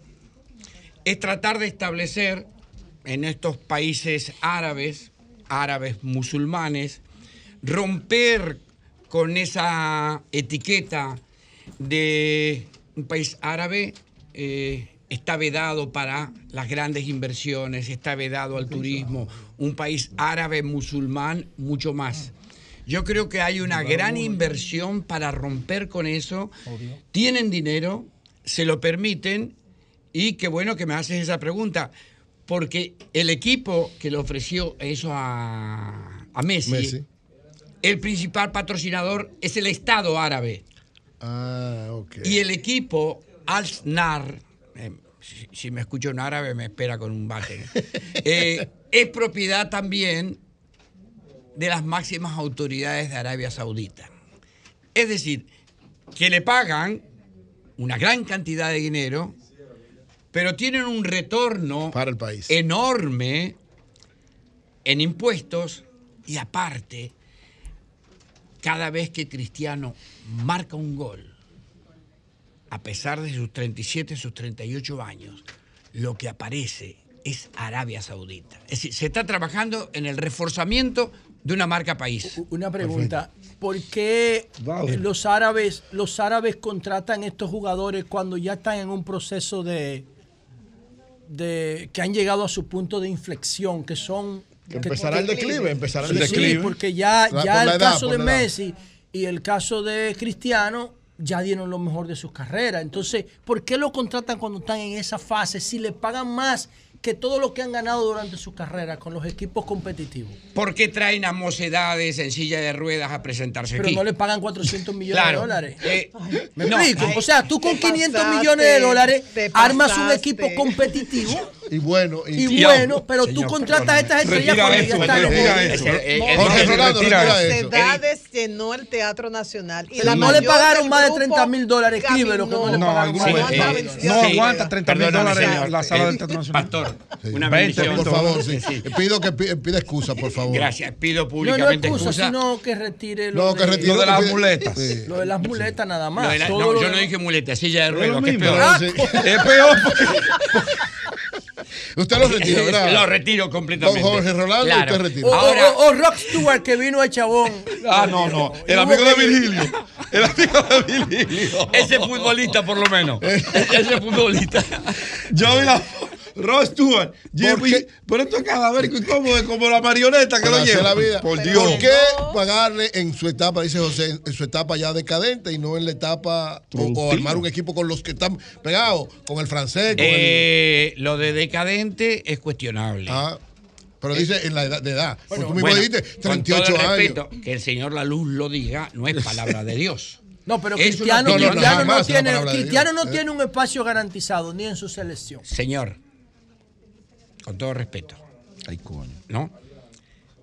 Cristiano Ronaldo rompió un contrato con el Manchester United.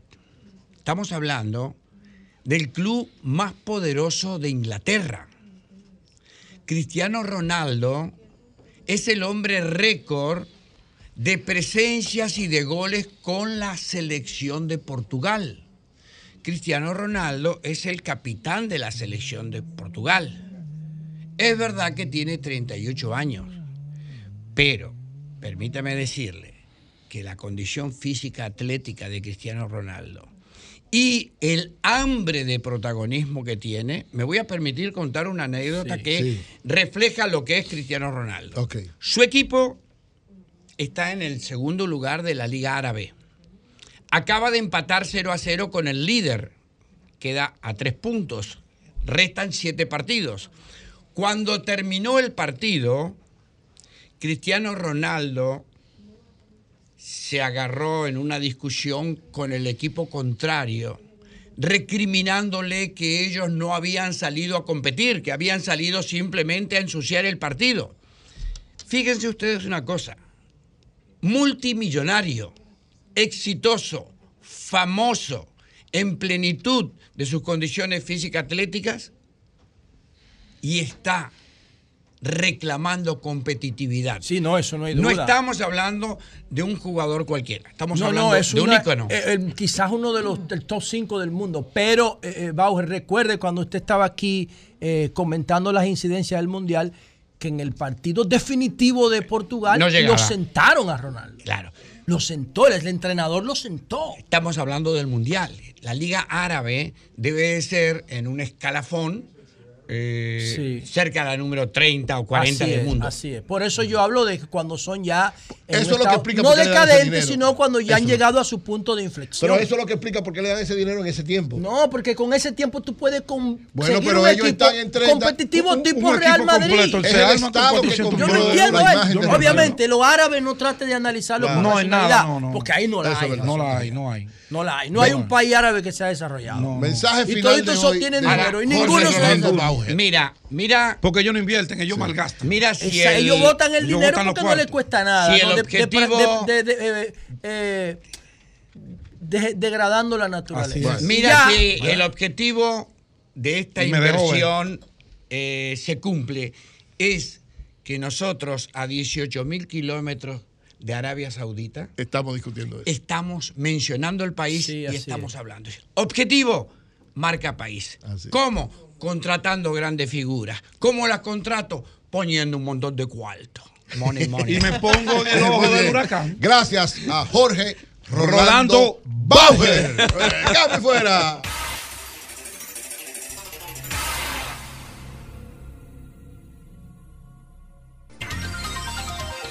Nueve, dos minutos en el sol de la mañana, Marilena. Tú tenías una información. Sí, que ya el presidente Abinader nombró un director interino en titulación. ¿A quién Nombró a Duarte Méndez Peña como director interino Duarte de Méndez. la Unidad Técnica Ejecutora de Titulación de Terrenos del Estado. Recuerden que Mérido Torres, el director actual, bueno, fue mencionado en el caso Calamar y hace dos o tres días presentó su licencia. Pero esto lo hizo luego de que la directora de ética, Milagros Ortiz Bosch, dijo, hablando con los periodistas, en su lugar, yo Exacto. presentaría eh, mi licencia. Mi licencia, sí. Y, y además informar que la barra de defensa del mayor general Adán Cáceres convocó una rueda de prensa, ahora mismo debe estar, empezará en, la- en la- el Palacio de Justicia de Ciudad Nueva, por alguna situación parece que se ha presentado en su caso ante la justicia, la barra de defensa del mayor general Adán Cáceres Silvestre. Nueve, tres minutos, continuamos con los comentarios. Adelante, José La Luz. Bueno, señores, yo, para mí esto no es un trabajo, yo lo disfruto y pienso que uno debe aprovechar este privilegio, la oportunidad de poder decir sus opiniones y que los demás puedan utilizar esas opiniones para eh, enriquecer su cultura o para tomar mejores decisiones, para contribuir a que la sociedad o su entorno sean mejores. Cuando hay una buena intención en el que tiene la oportunidad de construir opiniones, porque las opiniones también causan mucho daño cuando son malintencionadas o son orientadas por la ignorancia.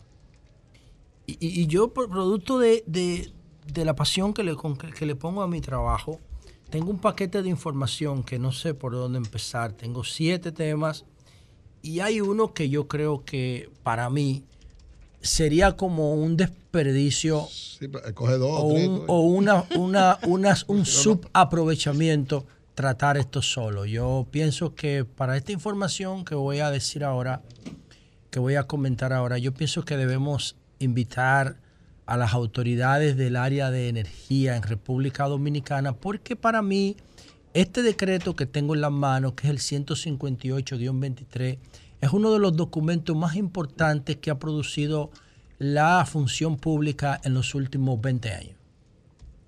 En, los últimos 20 años yo creo que no se había producido, no sé si la Estrategia Nacional de Desarrollo, que es del 2005, es un copy-paste, no tiene fundamento científico, eh, pero es importante el marco, qué sé yo, déjame ver, el, el Tratado de Libre Comercio con Estados Unidos es del 2006, son cosas importantes, pero este decreto, señores, que yo no sé cómo lo soltaron así y no hicieron un gran acto público para esto, va a cambiar, a comenzar a cambiar parte de la cultura de consumo de energía en la República Dominicana.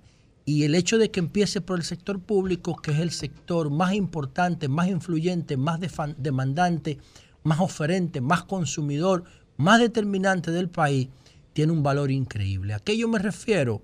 Bueno, el presidente Abinader en el día de ayer emitió el decreto que va a regular y a implementar las políticas de ahorro y eficiencia energética en República Dominicana.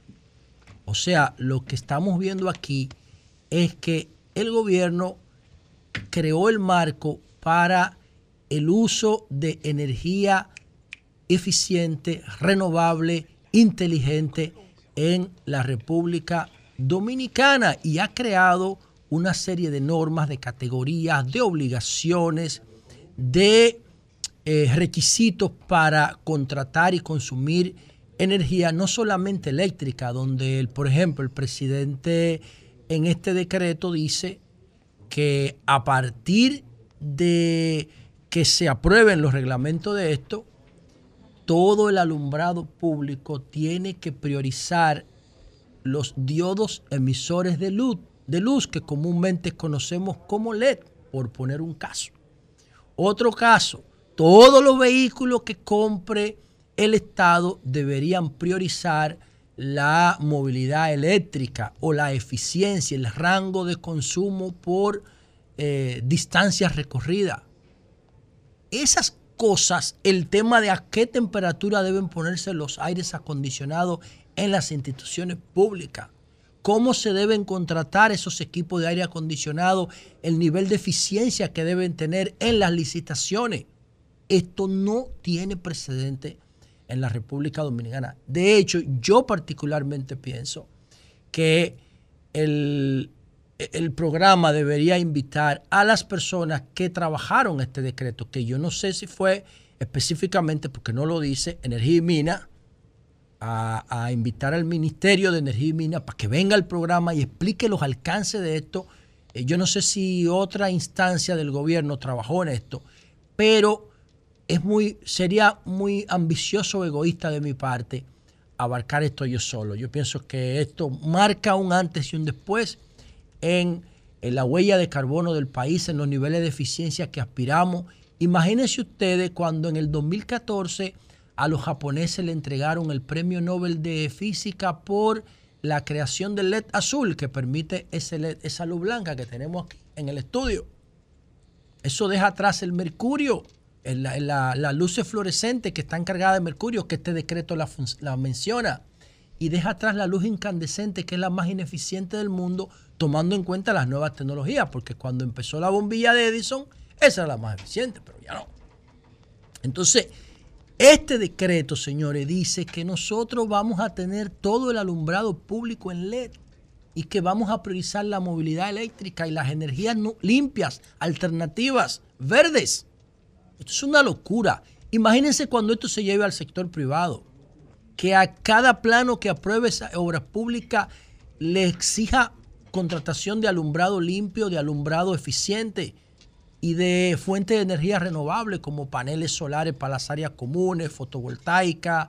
Eh, y por eso yo pienso que este es un gran paso, quizá en la decisión pública más importante de los últimos años.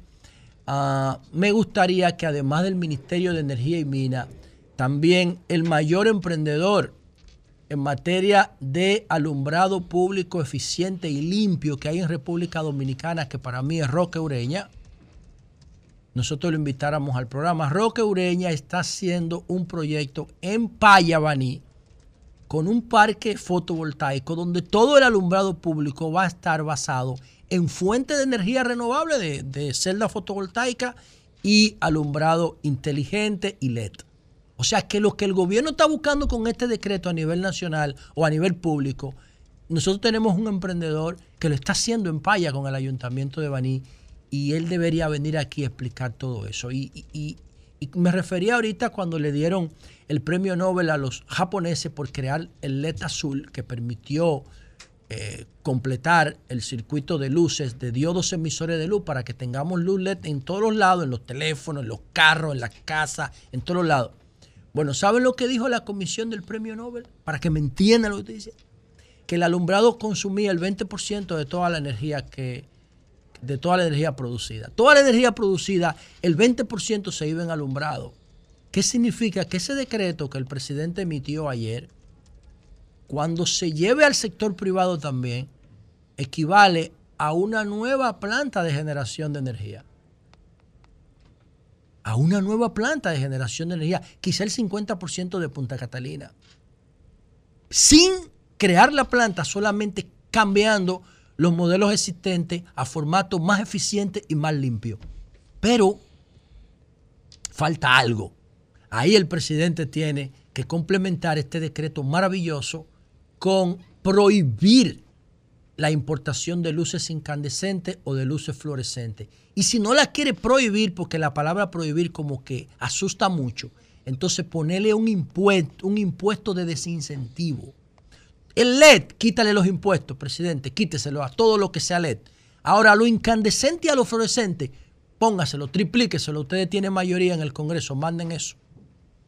¿Para qué? Para que nadie tenga incentivo para producir o para importar luces chatarra en República Dominicana. Esos bombillos incandescentes y fluorescentes llenos de mercurio, fuera.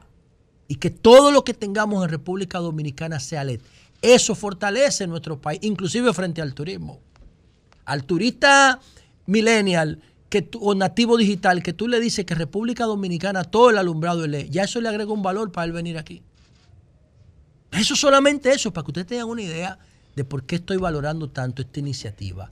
Que la producción invite al Ministerio de Energía y Minas, inviten a Roque Ureña para que, no sé si juntos o por separado, vengan aquí y le expliquen a la población por qué, por qué José Laluz dice que este decreto, que este decreto, el 158-23, es uno de los documentos públicos más importantes de los últimos años en República Dominicana. Entonces, voy a mencionar, porque no tengo el tiempo para abordarlo, todos los casos que tenía en agenda para el día de hoy, pero que yo creo que deben ser parte de eh, los debates de opinión pública en nuestro país. Empiezo con el caso de Ángelo, el joven, Ángelo Medina, fue el joven que asesinaron en Villafaro el martes santo, hace como 8 o 9 días hoy. El martes santo, porque él vendía recarga de teléfono. Entonces, en una mochila, él tenía el dinero de esa recarga y en un carro público que se transportaba, lo encajonaron unos tigres y le, por quitarle la mochila, él se resistió y lo mataron. Eso fue el martes santo. Bueno, la policía dice hoy que ha apresado a tres de los que están implicados en la muerte de Ángelo, incluso ya tiene el arma. Y quien, y quien tiró para adelante, quien vendió Ángelo fue el tigre que él le cobró en el último colmado donde él vendió recarga. Escuchan. El tipo del colmado que le pagó en efectivo a Ángelo y sabía que él venía de hacer una ruta por otros colmados, se compuso con otros tigres y no se sabe todavía si el chofer del carro público está involucrado. Parece que no, porque él fue el primero que agarraron. Pero ya la policía tiene el arma inclusive. Se fue una organización de malhechores para eh, asaltar a Ángelo. Él no tenía la inteligencia emocional suficiente, no quiso soltar la mochila y los tigres lo mataron para quitársela. Pero ya algo importante en el caso de Ángelo que no debe permitirse en nuestro país. Los que mataron a Ángelo tenían antecedentes. Tenían antecedentes, estaban sueltos y no estaban fiscalizados. No estaban fiscalizados. Si, si eran libres condicionales o habrían, habían cumplido sentencia por hechos delictivos graves, debieron estar en un programa de vigilancia que incluya alertas. ¿Por qué? Porque estaban armados y mataron no a un joven cualquiera, no. Mataron a un joven modelo de la sociedad, músico, eh, cantante, emprendedor, cristiano. Diablo, era un ejemplo para la sociedad, Ángelo. Y lo descojonaron. Gente que tenía antecedentes penales. Gente que tenía antecedentes penales que debió estar bajo una debida vigilancia. Otro tema que quiero resaltar, eh, a ver si la policía con este caso nos orienta lo que ha pasado eh, también durante Semana Santa, una pareja en Neiva, una pareja en Neiva, en la comunidad de Los Roa, fue asesinada en una casita, en una finca que ellos cuidaban. Entonces la policía, ya de eso hace como, eso fue creo que a final de Semana Santa. Entonces la policía no ha ofrecido ni el Ministerio Público más información. Una pareja eh, que cuidaba una finca y le gustaba jugar gallos, Franklin Cuevas y Rosa Medina. ellos en Neiva, parece ser que les fue bien en la gallera y tenían el dinero que ganaron en la gallera en la casa. Esa es la información que se maneja en principio. Yo no sé si hay datos nuevos de esto. Anoche lo busqué y no vi nada.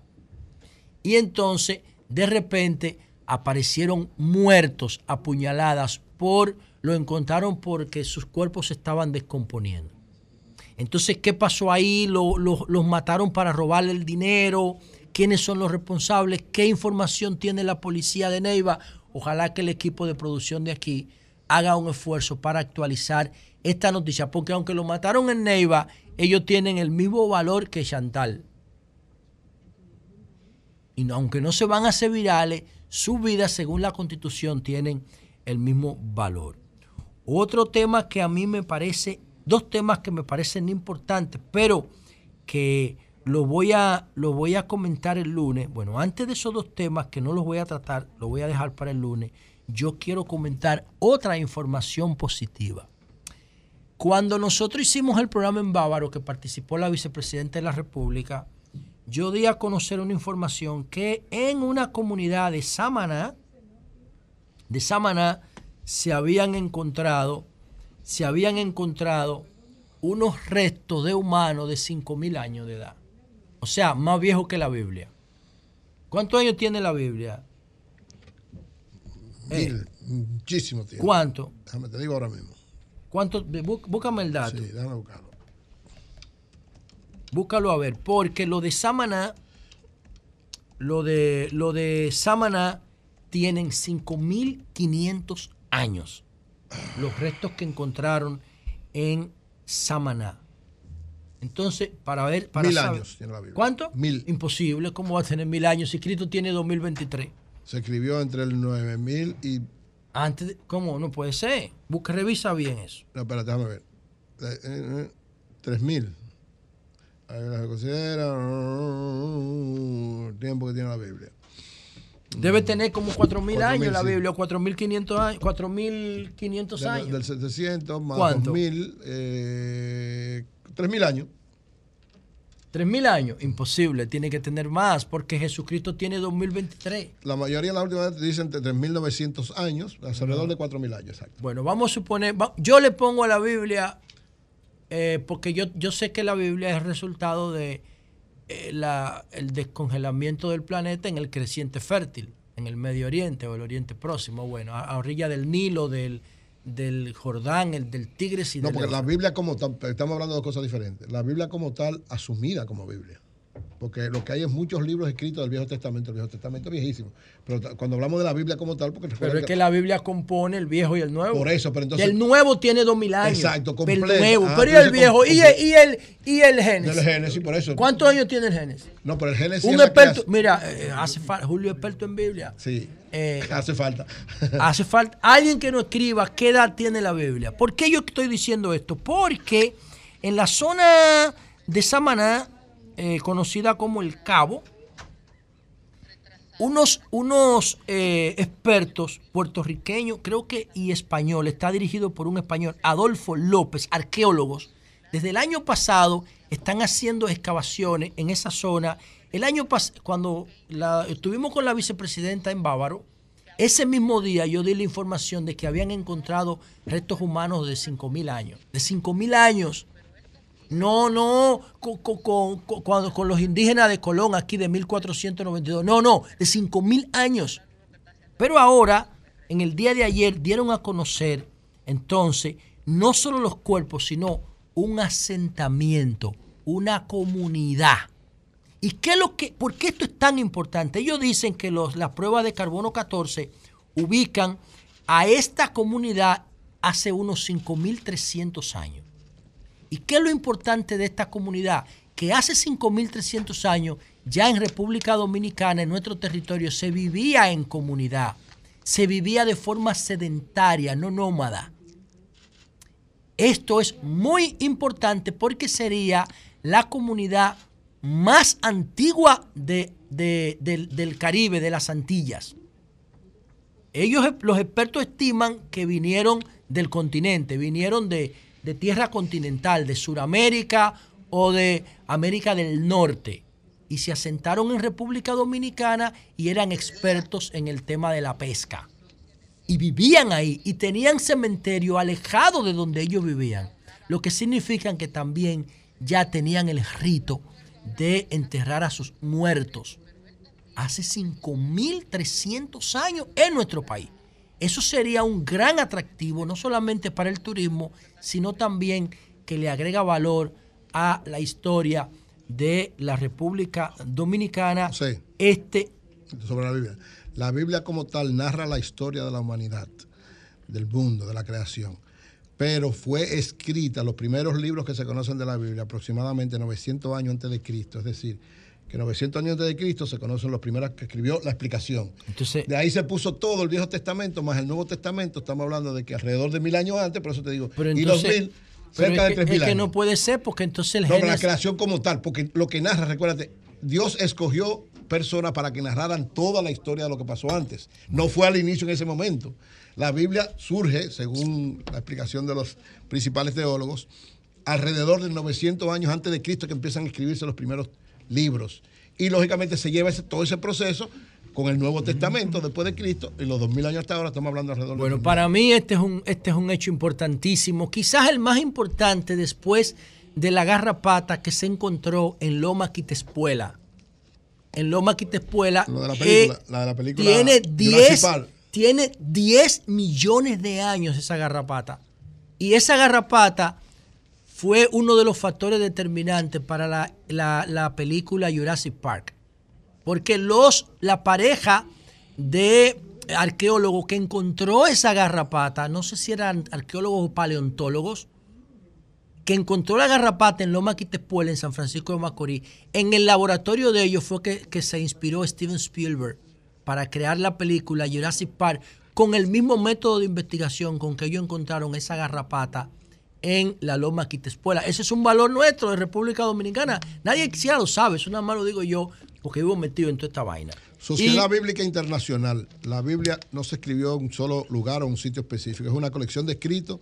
Y los primeros. tiempo que a mí me Los primeros escritos, porque bueno, narra toda la historia de la humanidad, pero los primeros escritos fueron hace 3.500 millones de años. Tre- No, 3.500 años. años. 3.500 años. 3.500 años, 3.500 Lo que yo te millones decía, de años mil tiene años la antes, vida en la Tierra, 3.000, según la ciencia. 3.500 años. 3.500 años en un mil- segundo. mil y es, un, de- es un minuto Sí, en la pero, historia pero, del pero universo. escúchame, explica toda la historia de la creación, lo que se conocen los primeros escritos Oye, de la Biblia bueno. explicando. Y entonces yo te voy a hacer una pregunta. Estos indígenas que vivían aquí hace 5.300 años, antes de la Biblia, antes de las leyes del que establece la Biblia, No, porque oye, la Biblia. van es- para el reino de no, Dios. No, la Biblia es la explicación de todo completo. O sea, lo que se conoce como. Pero estos que no conocieron el, estos que no, No, no, con- no, te estos que no conocieron las leyes de la Biblia, los diez mandamientos de Moisés, ni el sacrificio de Jesús, estos van para el infierno o No, van no, para el porque cielo? la ley no es retroactiva. Porque todavía la, ley, no divina no es retroactiva. Oye, Ellos están exentos de cualquier Quien culpa. va al cielo o no va al cielo solo decide Dios. Está bien, pero no, no estaban escritas las leyes Bueno, de pero Moisés. Dios sí. Cuando estos Pero Dios vivieron. lo creó a ellos, él sabe cómo lo va a llevar ese tema. Pregúntaselo a Dios, no a mí. Claro. Pero ¿y cómo yo hablo Ora, con Dios? ora. ¿Cómo que ora? Íncate y ora Ora en la mañana. Para tú hablar con Dios Dios, mío, ora. dame, dame Sí. sabiduría, Ora. paciencia, Oye, eso te da humildad. fuerza, hermano. Te da fortaleza. Sí, por último, Por último, señores. da fortaleza. Por Te último, señores, dos cosas malas, muy malas. Mira, José, antes de que tú entres en otro tema, me escribe una amiga y me dice, recuérdale a nuestro amigo José que en el 2011, a finales del gobierno del presidente Leonel Fernández, se creó una comisión que se llamaba Comisión y Eficientización de la Energía. Incluso se evaluaba a las instituciones según las metas y el ahorro de energía alcanzado. O sea que lo que el presidente está planteando no es nuevo. No, no, es que Ya eso, se no, había eso hecho. no tiene nada que ver con Ya lo se que había yo estoy diciendo. Oye, lo que, que esto, esto manda, esto manda que, porque lo que se hacía, yo recuerdo en los gobiernos de Leonel, era cambiar bombillo, vaina, cambio de bombillo. Pero eso no es cambio de bombillo. Es que esto es todo, esto incluye hasta los vehículos, esto incluye calcular el rendimiento de un vehículo por kilómetro antes de tú licitarlo. Esto lo cambia todo, hermano. Esto no O- es. o- o lo esto puede no, cambiar esto si no se es de sustitución de bombillo. No, no, no. Porque María dice que yo Aquí prometo hay un cambio cosas. de cultura. Bueno, yo digo lo que dice el decreto. Es- no, pero te digo, es lo una que dice el decreto. Yo no estoy diciendo que lo que si se haga o no. Claro. Pero para mí este es uno de los documentos públicos más importantes de los últimos 20 años. Yo no tengo duda de eso. Yo no tengo duda de eso, de que eso, va- eso va a Coño, la cambiar. intención es buena. Vamos a ver. Por último, señores, dos puntos negativos. Billy, lamentable. Sí, está aquí, está aquí. Primero, eh, pedirle a la gente de Educa, que son amigos agridulces nuestros. No, María Elena, No, los de amigos, Educa son son No, amigos. no, de nosotros ellos son amigos. Oye, Contigo hay una diferencia que tú es tienes que pedirle disculpas. Pero ellos son Educa amigos hace un trabajo. Yo he sido crítica en algunas ocasiones. pero yo sé- Pero son buenos. Pero yo dije que son amigos nuestros. Son amigos Amigos, nuestros. sí. pero tú te portaste medio Sí, maluco. sí. Medio. ellos. Tienes que pedirle excusa. tú, No, ya ellos, arrepintió vienen de con, eso. ellos vienen con su diagnóstico eh, poco sustentado. Tú eres como No, no, frenemy no, de José, ellos. no, ¿No no. entiendes? Tú eres como. Tú eres una disculpa Tú eres frenemy de ellos. Tú eres frenemy. Según tu criterio, la idea, pero no la persona. Cuando tú imitas a una gente Bueno. en tono despectivo, eso Yo no mal. estoy ya, yo simplemente quiero que la educación mejore. No, y él no es actor para estar haciendo Ahora, ni es Julio Zavala. ¿qué dice que eh, eh, la Defensoría del Pueblo y Pablo Ulloa hicieron un foro con el periódico El Dinero sobre el, Jairo la, Severino. la- abrazo, la Jairo. educación en Sí, República es Jairo, Dominicana. ¿verdad? Brillante tipo. Entonces, en ese foro participó Educa. Y el cash y el dato que dan ahí, que eso tienen que explicarlo, atención, lea, pongan atención aquí lo que voy a decir ahora. Porque es que estos señores no tienen madre. Oigan esto. Dice Educa que en una encuesta que ellos hicieron encontraron que solo el 1.4% de la población valora la educación como medio para desarrollar sus, sus, sus valores y, des- y superar la pobreza. 1.4. ¿Cómo va a ser? Pero lo tengo aquí. Pues eso es muy poco. Yo, yo, no, yo no entiendo esto. No, pero yo creo que No, no solamente eso. Oye, oye, oye esto. ve. Oye. Solo el 1, oye, solo el 1.4 de la población valora la educación como medio para moverse socialmente. Dice aquí, oye.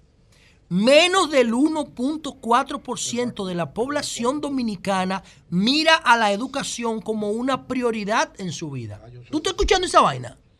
Esto es, un de- esto, esto es una derrota de la sociedad dominicana, este, este titular. Yo estoy leyendo un informe de Diario Libre. Educa, dos puntos, menos del 1, un- de- menos del, menos del 1.4 de la población mira la educación como una prioridad en su vida. ¿Qué es esto? Ya, pues eso es grave. La educación dominicana Eso explica todo lo que está pasando. Oye, dice aquí, oigan esto, la asignación del 4% del PIB desde el 2012, que ya cumple 11 años, se han invertido, señores, 25 Mil. 25 mil millones, 25 mil millones de dólares en educación en los últimos 11 años y ocupamos los últimos lugares. Pero los datos que están aquí son impresionantes. Dice aquí, la presidenta de Acción Empresarial por la Educación, Educa, María Waleska Álvarez, Sí. haciendo referencia al resultado de la encuesta, dijo que menos del 1.4% de la población considera que la educación es prioritaria, es algo prioritario. Entonces, Yo me encuentro eso. ellos dicen que desde que se implementó el 4% en el 2012, que fue cuando Danilo ganó la presidencia, se han invertido 25 mil millones de dólares en educación. Y los resultados siguen siendo pésimos. Sin embargo, escuchen estos datos. Las condiciones salariales de los profesores y de los funcionarios han aumentado en 118% en los últimos Que 11 no es años. malo. Eso no es malo. Pero nada más aumentaron para ellos. La pero digo- educación bajó Claro, y eso- los salarios aumentaron. No, pero eso no es malo, Dice, malo de dicen ellos, Educa, que de acuerdo al Banco Central, el salario de profesor y funcionario es 112 veces mayor a cualquier otro profesional promedio del país. 112% Eso no es malo, ¿eh? Yo no estoy diciendo que sea malo. Lo que pasa es que yo quiero que eso Se impacte precio la educación. Eh, ahí ¿Qué de hago yo con que tú ganes un millón de pesos y los muchachos sean más brutos todos No, los días? ahí de ¿Para qué me sirve? Pero no, si tú ganas menos, el No, sector. eso es lo que está diciendo que hay una distorsión en el Exacto, ahí estamos de 4% acuerdo. que hay que corregir. Ahí estamos de acuerdo. Porque más que todo eso, el hecho de que apenas el 1.4% vea la educación como una prioridad en su vida, te está diciendo a ti que es un fracaso. No solo de educación, De De, la la, sociedad. sociedad. en sentido general. De la sociedad en sentido general. Esto, señores, es para ponernos a reflexionar. No puede ser que esta noticia pase así. Porque ¿quién diablo financia el 4%? Somos todos que lo Nosotros. financiamos. Entonces, si estamos haciendo este esfuerzo y este esfuerzo está cayendo en un basurero, porque la educación nuestra es de las peores de América Latina y ya la población dejó de valorarla, entonces hay que hacer un esfuerzo para redefinir la educación. Hay que reorientar el 4%, a menos que yo esté equivocado con los datos que están dando Educa y la Defensoría del Pueblo. Y yo creo que también a ellos hay que invitarlos para que expliquen este hallazgo. Cambio fuera.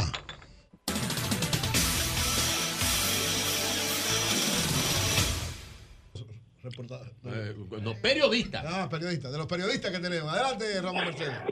Ok, ok, gracias. Buenos días a mis colegas del programa y a los oyentes en la República Dominicana y en el mundo. La temperatura promedio para hoy por los 70 grados estará soleado y la temperatura se sentirá un poco calurosa. Eh, a los cientos de miles de oyentes de este programa en Estados Unidos se les recuerda que este próximo martes se cierra oficialmente llenar los taxis.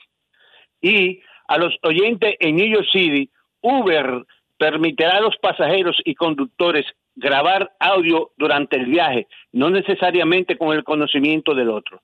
Miles de dominicanos brindan servicios como conductores de Uber en la Gran Manzana y otros tanto utilizan sus servicios como pasajeros. La medida tiene como objetivo brindar una sensación de tranquilidad y seguridad a los pasajeros y conductores preocupados por un paseo en automóvil con un extraño eh, circulación, libro en circulación. El libro Marcha Verde, Apuntes para la Historia, de la autoría de Jonathan Lidiano, será puesto a circular en esta ciudad de Nueva York hoy a partir de las 6 de la tarde. Será en el 1525 de la Avenida San Nicolás con la calle 186 en el Alto Manhattan.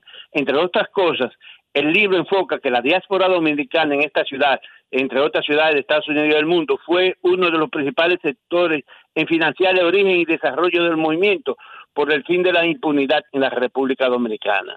Es abierta al público.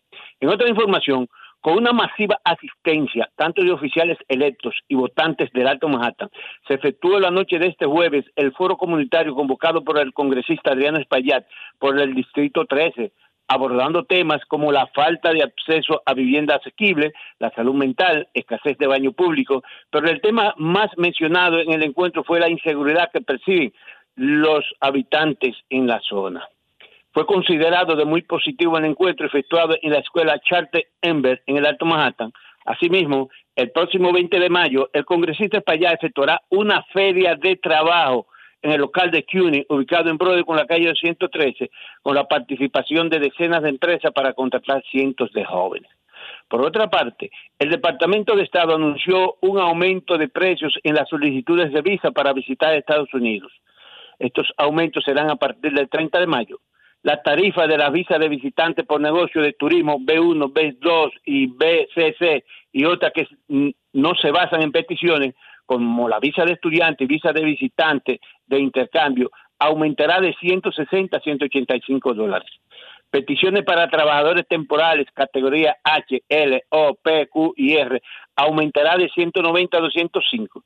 La tarifa para un comerciante inversionista y solicitante para una ocupación especializada, categoría E, aumentará de 205 a 315 dólares. Asimismo, en los últimos tres años se han emitido casi 600 mil multas a conductores por usar placas falsas en esta ciudad de Nueva York, según datos de la propia policía. En el Alto Manhattan circulan decenas de vehículos con este tipo de placa de cartón y cuando uno de ellos se ve envuelto en un accidente, su conductor abandona el área inmediatamente. Ante la situación, un concejal en la Gran Manzana se propone presentar dos proyectos para tomar medidas. Eh, los que vendan ilegalmente serán sancionados una primera vez con mil dólares de multa y una segunda vez con dos mil dólares.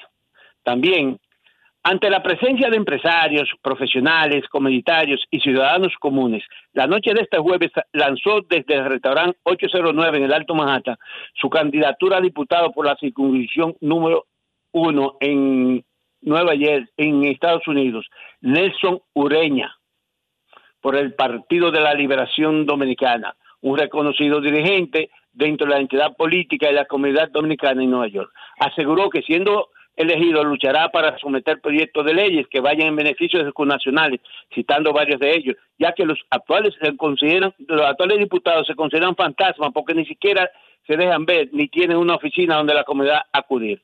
Asistieron altos dirigentes de la seccional del PLD, entre ellos Carlos McCoy, considerado uno de los dirigentes PLDistas en Nueva York más respetado y valorado y quien goza de un amplio arraigo dentro de la comunidad quisqueyana en la Gran Manzana. Por último, policiales. La policía del Bronx, pitán, pitán, hirió de par de balazos a un hombre la noche de este jueves en la estación de la calle 131 con Brother, por donde pasa el tren 1, y es abordado en la mayoría del tiempo por quisqueyano. También dos jovencitos, presuntamente dominicanos, titúa, titúa, pitán, pitán, po, po, fueron heridos la madrugada de este viernes frente al 1950 de la avenida Andrew con la calle 59 en el Bronx, área habitada mayormente por dominicanos. Las víctimas están estables, el pistolero huyó y son perseguidos. Regresamos al estudio. Bueno, gracias a Ramón Mercedes, nuestro Siempre, especialista siempre. en todo lo que tiene que ver con ello. Y éxito a Jonathan Liriano hoy en su puesta en circulación. Para allá vamos, para allá vamos, es abierto al público. Allá estaremos. Está bien, hermano. Gracias, hermano. Que es una estrella y lo Y ojalá que en la actividad de, de- no, como es la marcha verde, no vaya a sonar un tituá, por ahí no. 106.5. 9.51 minutos en el sol de la mañana y tenemos un invitado muy especial, el doctor Plutarco Restituyo García, gastroenterólogo muy especial, que da una confianza. ¿Tú has visto la confianza que él da? doctor, Aquí, aquí, porque no lo estamos viendo en consulta. En consulta será igual. bueno, doctor, ¿usted así mismo consulta? Yo creo que sí. Ah, eso es importante. Yo le hice una pregunta ahorita. El doctor No, es no. maestro de maestros de medicina, Sí. de gastroenterología. Gracias, gracias. Ya yo, ya yo sé que Virgilio me aprecia mucho. Así es. Yo le hice una pregunta. Gracias, que, Virgilio. Que es la pregunta que se hace Sí, todo el mundo cuando le dicen, mira, él es doctor". gastroenterólogo. Entonces la pregunta que uno ya dije, doctor, ¿cómo yo resuelvo lo de mi estómago? Y usted me dijo, Bueno, eh, teniendo buenos hábitos de alimentación. O sea que ahora me ¿qué es un buen, poquito. ¿qué es un buen hábito de pero, alimentación? pero permítanme por lo menos Ah, saludar, en, sí, sí, en sí. principio saludar a José, A José. a Virgilio, Que es un ocupado por el buen a María. Elena. Soy el único político en este país que se preocupa por ese tema. Y- Eso es verdad, y- eso es verdad. Eso es verdad. algo- Nadie más le interesa esa Eso vaina. Y algo muy importante, bueno, aquí falta mucha gente, Julio. Julio, Eh, Oye, Antonio, lo que está diciendo el doctor, y aquí falta mucha No, gente. no, pero cada Sí. uno tiene su justificación. Ah, ok. Pero, pero entonces yo le quiero mandar un saludo. saludo Pedro, aquí se trabaja, Aún- aquí en cabina. aún en, no, Pedro está en su no presencia física Exacto. en este panel, ¿no? Pero se siente. Julio está de viaje, Consuelo con una diligencia personal. Y Pedro está resolviendo algo un libro en Nueva York en circulación. Jonathan está Pedro está en el pasillo. Todos estamos aquí. eh, con unos sobres que está. Eh, ya, José, ya. que- pero- va, acá, pero te dijeron que Yo- diera llenando yo de creo, algo. yo y creo. Julio está en. ¿Dónde está Julio? Eh, viendo a su nieta en Inglaterra ya. doña Sí, en Alemania. está- Digo, en Inglaterra son, son los míos. En, en Alemania Mira, de la- ta- tal vez empezamos con Alemania justamente. Vamos a ver, vamos a empezar Entonces, por ahí. Mira, eh, yo quería eh, decirles a ustedes que en definitiva eh, hay celos en mi familia porque yo siempre tengo la 106.5. Anda el Ah, pero que Entonces así- estoy así debe- preocupado. así dice, debe ser. Pero ven acá, tú eh, que tú te has enamorado de la 106. Dije, no, bueno, que esta gente tiene buen contenido, informa Gracias, gracias, y doctor. vale la pena. Gracias, de manera Gracias, que me- nos sentimos muy bien aquí con ustedes. No es la primera vez. Sí, ya venido Hace muchas veces que hemos estado acá. Pero mira, eh, Eurico, un buen hábito la- alimenticio. La pregunta que me estás haciendo me da la oportunidad de casi responder lo que fuera de cabina me preguntaba María Elena, donde me cuestionaba y me decía, el intestino permeable, ¿qué, Sí. qué- qué es lo que es eso? El microbioma. Colon irritable, etcétera. Entonces, eso se conecta muy bien con la pregunta que me estás haciendo de, de, bueno, ¿qué debo hacer con mi estómago? Pero me da la oportunidad de responder muchas de las inquietudes que, que ha de alguna manera comunicado a través de este programa José, José. La Luz. Porque eh, José La Luz se ha convertido en un experto de- del tema. Bueno, le dedico Con- tiempo porque con- es que mi mujer es nutri, nutrióloga. su mujer es y- nutrióloga, Su esposa, y- la y doctora vive- Niurka. Y, y Y entonces en mi entorno, él. en mi entorno hay mucho material y yo lo devoro. No, ella la fuente de práctica leo, de, la doctora Niurka, que es la esposa de Con Usted- buenos miren, resultados, eh, doctora Ah, Carrión. déjame no por decir si, algo, por si el entusiasmo no, por si el entusiasmo nos entretiene y al final nos olvidamos. Claro, Pero yo creo que vale mucho la pena, y más cuando has hablado del microbioma, Sí. vale mucho la pena una cita como de entrada, porque casi va de alguna manera a hacer lo que nos va, eh, vamos a tener como ese punto A central. poner como en contexto. sí. Exacto, donde todos los vectores van a converger de alguna manera a ese lugar central. Harold Thurhausen, médico alemán investigador, conjuntamente con eh, Montaner y igualmente con Barrett, fueron los que merecieron el Premio Nobel de Medicina en el 2008. 2008. 2008. Y lo que importantizó para merecer tal premio es que pudieron darse cuenta que el papiloma humano Sí. era el responsable de lo que es el cáncer de cervix en la mujer. Sí, sí, sí. Ahí claro. empezó esa situación. Ahora, ¿qué importancia tiene esto? Que después hemos visto que otros virus, otras bacterias, etcétera, están muy relacionadas con lo que teóricamente o conceptualmente mereció, merecieron ellos el premio Nobel, y es lo siguiente. El, el- el- lo que se llama el herpes genital e igualmente capaz de producir cáncer y una enfermedad de transmisión sexual como es el papiloma Tiene humano. otro nombre, el herpes, el herpes genital, pu- pu- popularmente. Eh, eh, yo te voy a ser honesto, no recuerdo, pero aparecen unas bolitas interesantes que se explotan y que es transmitido obviamente vía genital. Vía genital. sí. La parte eh, que maneja... eh, no es gonorrea. No, no, gonorrea es otra gonorrea es bien, una- pero eso es lo que yo quiero No, saber. no, si no, el no. herpes El- el genital herpes tiene un, un- nombre popular. No, el, el herpes es un virus. Es un virus. La gonorrea es una bacteria. El gonococo. Pero no tiene un término popular, que es importante lo que dice la luz para que la gente, Que la lo gente identifique. sepa, porque Bueno. si decimos herpes, Bueno, eh, honestamente, yo creo que es importante. eh, yo veo que ustedes dicen siempre, búscalo ahí. Pero resulta- Google, busca a ver si existe Un exacto, término popular. un término popular. Porque para el a- herpes a- genital. Herpes herpe- herpes genital, exacto. Entonces, ¿qué sucede? Y quiero dejar justamente lo que más importa en este momento. Ese premio Nobel que merecieron, en el 2008. esa 2008, premio Nobel de Medicina. O medicina. No, medicina, medicina. ¿Por qué justamente algo que parece simple se convirtió en algo tan importante? Vamos a ver. Porque ahí nos dimos cuenta que en definitiva esos virus, incluso el virus del Epstein-Barr, y después vimos y nos dimos cuenta que bacterias como el Helicobacter pylori, que yo creo que todo el mundo lo Sí, maneja, claro, claro. y virus como el virus B, como el virus C, y parásitos como el clonorchisinensis, etcétera, todos tenían al final una resultante que daba lugar a lo que hoy nosotros tenemos que estudiar muy bien en cuanto se refiere a la génesis de todos los problemas, no solamente del cáncer, del cáncer de cualquier tipo, me explico, de páncreas, de colon, eh, de estómago, etcétera, sino que además de eso, otras enfermedades degenerativas, y tú has hablado del Alzheimer. Hablé por el, hablaba fuera del aire con usted del Exacto. impactante caso de la doctora Morel.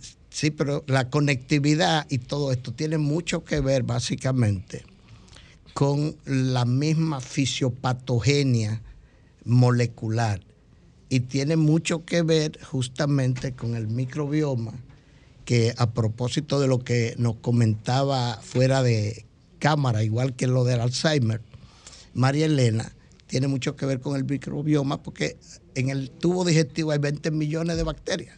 Bueno, doctor, le doy el dato. A las últimas investigaciones hablan de más de un billón de bacterias. En el último año se han descubierto 12.000 nuevas. O sea, 12.000 en el último o año. sea- Entonces, ese microbioma, los científicos lo están definiendo como un segundo cerebro, porque tiene conexión con el cerebro, con el corazón, con el hígado, con el páncreas, tiene cerebro, tiene conexión con las partes fundamentales de nuestro cuerpo, ¿no? Bien, gracias José, porque has complementado justamente. Yo para que justamente la gente lo pueda interpretar, el solo hecho de hablar de cifras como por encima de 20 millones, es una locura. ya de por sí es eh, es muy, muy importante. Dice aquí, Entonces- doctor, Ajá. que al herpes genital también algunas personas le llaman culebrilla. Busca otra definición. perdona. La culebrilla No. es el. No, no. Eso- porque la culebrilla. Parece que entonces no tiene ningún otro nombre. No, no hay ningún otro nombre. Es el único que aparece. Quizás corrijo. El, la culebrilla es producida por herpes zoster. Zoster, Ah, no exactamente. Y lo que eso me permite hacer una observación. Es que la culebrilla básicamente afecta a los nervios eh, intercostales. Y exactamente la gente dice, tengo culebrilla. Si me Se- se si me a- cierra. si atraviesa Sí. y forma el círculo, te muere. Y resulta que nunca hace el círculo. Gracias a Dios. Gracias a Dios. O sea, que- que- Doctor, entonces, ¿cómo que- el, pero- cómo pero el, micro- cómo el microbioma impacta Yo quiero- en los cánceres más comunes que usted ha citado? Yo quiero dejar este concepto porque es viejísimo. Eso es el 23 de marzo de este año, entiéndase, Hace- menos de un mes. menos de un mes. Es que incluso había hecho recomendaciones la Sociedad de Cáncer alemana al mundo a los fines de que se tomaran medidas con la nutrición de cara a lo que va a venir a futuro. Y por eso he mencionado tantas patologías, Alzheimer, eh, eh, intestino permeable, etc. Cáncer de colon. Porque en definitiva todos los cánceres, a propósito de lo que eh, interactuaba con Euro, Eury, perdón, todos los cánceres, absolutamente todos, tienen ya una explicación donde nosotros sabemos hasta dónde la nutrición, lo que comemos, juega un papel fundamental. ¿Y qué fue lo que parió, vamos a decir, para la humanidad el concepto de Harold eh, Surhausen y, su, y sus colegas, su Que ganaron el premio Nobel. Que ganaron el premio Nobel. Lo que pasó fue que esos virus, eh, acompañando por muchos años a su hospedero, entiéndase, a donde está alojado dentro de tu organismo, ellos penetran al interior de la célula de esos individuos de donde están parasitando y entonces ellos logran, los genes de ellos, cambiar el código del ADN que tiene que ver con la herencia. Y a partir Alteran de ese momento alteran la respuesta celular. Y entonces lo hacen, eh, algo muy importante, incontrolable. Y ahí viene el cáncer. De donde sea. Sí, o sea, de donde sea. Entonces, oye, oye, eso es una locura lo que usted está diciendo. eso es, pero eso está demostrado. Eso, eh, O sea, no- las, las células dejan de responder a la programación genética Normal. del ADN y, Y re- responden a esta reprogramación producto de, esta, de este parásito. Cogen por otro lado en vez de para lo que deben ir. Alguien Entonces es una acción viral, doctor, esa. Bueno, no solamente viral, sino una acción, una acción de los parásitos. Y también hay una acción de las bacterias. Ya mencioné el helicobacter. Sí. El, el helicobacter se mantiene cohabitando con el ser humano y va cambiando la respuesta de su ADN y llega un momento en que por cronicidad, me explico, por el tiempo parasitándolo, cambia el comportamiento del ADN, que es que tiene que ver con que las células de alguna manera respondan correctamente y entonces la cambian ¿Qué rol juega el Helicobacter pylori en el microbioma o en nuestro intestino? Bueno, en definitiva, para alguna gente, el Helicobacter pylori es una bacteria necesaria. Necesaria. Necesaria, porque hay que recordar. Perdón, tenemos que diferenciar, doctor, que una cosa es el Helicobacter pylori que se produce en nuestro intestino, presumiblemente para ayudar a deglutir ciertos eso que es alimentos, y otra cosa es que usted contraiga una contaminación de Helicobacter pylori porque consumió un alimento manipulado. El- el- algo So- muy so- son dos cosas distintas. Que yo quiero, antes de llegar a- al helicobacter, que en realidad no está en la luz del estómago, está básicamente la- en la parte basal, ¿no? Está oculto. El helicobacter. En la sombra. Exacto, el helicobacter no tolera la acidez del estómago de 2.5, Sí, no, 1.5, no, no, 2.5. no, no tolera. y por eso debe estar oculto. El pH. En una parte, exacto, el pH del El estómago, estómago, que el, pH, daño a él. el pH en la célula parietal, yo creo que no quiero meterme para allá porque el público Claro. quizá va a empezar a, a no entendernos.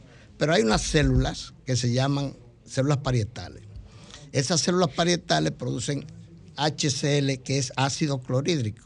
Y entonces el, el pH en la célula parietal es de 0.8. Eso, Diablo, eso si- es ácido casi si- puro. Si yo te he hecho, José. Casi puro. Sí. Ácido clorhídrico. Si yo te he hecho ese, ese ácido. quema. En, te hace un hoyo. Claro, el, equilibrio, el equilibrio es 7 y usted está hablando de cuánto? De 0.8. De 0.8. 0.8. Eso, Eso- es casi puro. Ahora, cuando sale al estómago, llega en 1.5 a A 2.5. 2.5, claro. Y cuando comemos, entonces se va elevando para deglutir hasta- los alimentos. Sí. para mezclarlo, Y, y- digerirlo. Y entonces. eh, Entonces Ese ese, ácido, ese ácido- ácido está compuesto de bacterias, doctor. Porque el ácido... No, es ácido No. clorhídrico. Espérate, pero ¿de dónde viene? Lo producen, bueno, doctor, el doctor. Ya yo, ya yo creía que apunto de nuevo. Las células parietales, el intercambio, el, el cloro es un, cat- un anión y el, so- el, el, el H es Un un cation. catión. Entonces, ese cation tiene energía positiva y el cloro negativa. Se unen, obviamente, y forman el ácido clorhídrico. Clorhídrico, ¿De dónde viene? en la bomba de protones. Y entonces, justamente ahí es que actúan esos omeprazoles Sí, que que son hablando, inhibidores. que lo que evita justamente es que se forme demasiado ácido, Exacto. alcaliniza y de alguna manera evita. Yo se lo digo, doctor, porque las proteínas están compuestas por amino, por aminoácidos. Sí, sí. La, toda la proteína en nuestro cuerpo que construye nuestra Claro, célula. sí, eso es co- es el- Entonces, por eso le hacía la pregunta, ¿de dónde viene el ácido del estómago? ¿Está compuesto de bacterias? ¿Está compuesto No. de, de qué? No, no, sencilla y llanamente dos cosas. H, hidrogenión, Cl, cloro, Cloro, más nada. ya. Esos son dos elementos que se que forman el ácido. El ácido Eh, del estómago. pero, pero, es la bomba de protones del quiero- estómago, que es donde lo produce. Yo quiero aprovechar este espacio porque le doy seguimiento y específicamente, excúsenme los demás, José Laluz que insiste en el Todos tema lunes, Sí, no, no, nutrición, no, José. y, y la carcinogénesis, etcétera. Pero fíjense ustedes, a propósito de una pregunta que yo le hacía eh, fuera de, De la- cámara a María Elena. eh, a María Elena, ¿qué tú estás comiendo? Pero es para convertirlo en un tema. Porque, ¿tú entiendes? Claro. Eh, por lo siguiente, ¿qué ha pasado de esas mismas investigaciones y de la Sociedad Alemana para el Estudio del Cáncer? Ellos han, y bueno, eso ha sido reproducido en Estados Unidos, en todos los demás países de Europa. Pero ¿qué pasa? ¿Qué hacemos nosotros con una pizza? Con una Con pizza. Una pizza. Una pizza. Hey, atención. Hacemos la pizza Atención ustedes dos que mira cómo y están. le ponemos, le ponemos cuatro quesos. Exacto, cuatro quesos. Le ponemos eh, Queso en la orilla. carne, no, Queso. en la orilla.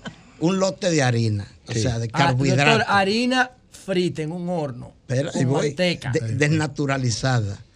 con, con grasa trans, etcétera. Digo. Pero además, Aceites refinados, vegetales, que son un veneno. pero, ad- un pero además, pero además le ponemos Pepperoni. eh, eh, carne procesada, pepperoni. Ultra procesada. Doctor, yo tengo, yo tengo 20 horas que no como. Espérate, entonces, Espérate, y le agregamos además, por ejemplo, una eh, salsa de tomate, pero que es procesada, y Procesada tiene aditivos, Sí, preservativos, Sí, conservantes, etcétera, etcétera. todo. Para que le Pero guste a los además, niños. el arroz, salí de la pizza, el arroz. Nosotros Doctor, cogemos. cuidado con el arroz. Espérate. Espérese, el arroz es una Ah, la maravilla. pizza sí, el arroz no. Es un No, arrocero. el arroz es noble. Espérate. Pero, La oye, Pero oye, cómo.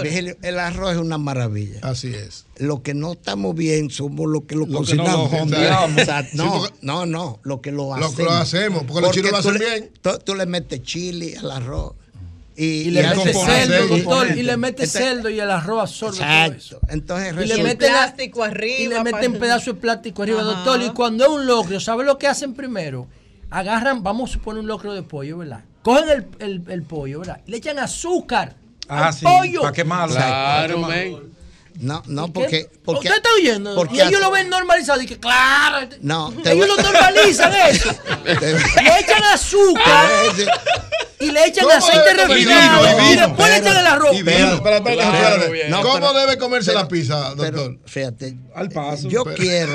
No, no, señor. Es que yo quiero dejar la impronta Vamos a ver. de lo que es una noticia real. Correcto. Desde el punto de vista de que ustedes son periodistas con un nivel Gracias. que la gente le hace No, no, caso. no se pueden Sí. comportar No, como no, que la gente tubérculo gourmet ustedes aquí. A ustedes le hacen No, caso. somos Mucho caso, sí, así Eh, es. Hay gente que no le hacen caso, pero ustedes le Ah, hacen sí, caso. muchísimo. No, no, exacto. Sí. Entonces, ¿qué sucede?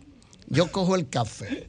Ajá. El ca- no hay nada más noble que el café. Sí, No lo nada Sí, bueno dígalo, que doctor. café. Dígalo, No, doctor. además Sin no- azúcar. Sin Sin azúcar. azúcar. Señores, El azúcar daña la vaina. Mira. Virgilio, Ah, Sí. Virgilio, mira, el café es tan bueno que unos estudios que se hicieron en Texas, Sí. 250 mil gente que consumían tres tazas de café, hombres, y 250 mil que nunca consumieron café. Se encontró lo siguiente, ¿Qué se encontró? que el 45% de los que consumían tres tazas de café tenían mejor desempeño sexual. Mándame a buscar Oye, otra taza eh, de café, Lea. Otra cosa, y una taza, para Eury. para mí Y también. va- voy más lejos. Eh, un que- termo que ustedes tienen que beber. Dos termos, dos. Tráemelo. Traerlo y ponerlo aquí al lado. Una tiraja. Ahora, ¿qué es lo que quiero decir? José Yo hablé de Harold Ajá. Sí. Surhausen Surhausen. y hablé del papiloma virus. Sí. ¿no, verdad?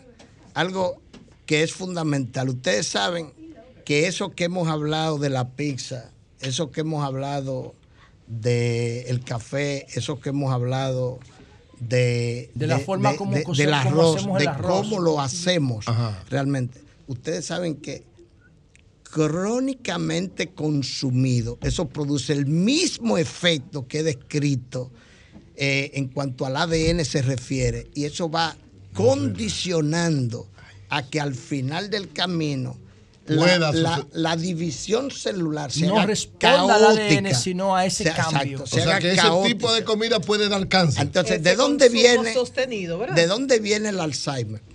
Sí. ¿De dónde viene Sí. el, el problema de conectividad? ¿De dónde viene el intestino Permeable. eh, es permeable? ¿De dónde viene el colon irritable? ¿De dónde viene la dispepsia funcional? ¿De dónde viene todo esto? ¿Y de dónde vienen, oye bien, Diabetes el tipo líquen 2, hipertensión plano, el arterial. diabetes tipo Diablo. 1, tipo Y 2, cáncer. hipertensión arterial sistémica severa, incontrolable, eh, todos los cánceres sin excepción, pero además las enfermedades degenerativas, lupus eritematoso sistémico, en fin. El origen de todo esto es el mismo porque no lo sabíamos. Y la noticia es que no lo sabíamos, que no estábamos claros. Eh, decíamos, todo eso no tiene etiología, no sabemos qué lo produce. Ahora sabemos que lo produce a- un mal comer. Ahora sabemos, es más, eso dio lugar, y después tuvo mucha controversia, a que la Sociedad de Investigación del Cáncer eh, alemana recomendara que los niños no deberían ingerir nada de esas cosas que ingieren, Claro, doctor. que están bien vendidas. O sea, nada de pizza, nada de refresco, nada de No cosas. deberían. No deberían. Doctor, una pregunta en ese no sentido. debería. Deben ¿Por qué, doctor? Entonces, llama, mire, doctor, ¿sabe lo que yo hago? El último observatorio lo hice en Constanza, doctor. Yo voy a los colmados, ¿verdad? Me paro Sí. y hago un video de lo que está en el mostrador. Lo que está en el mostrador, en el counter, es a la, a la distancia de los niños. Y eso que está en el mostrador es todo veneno, doctor.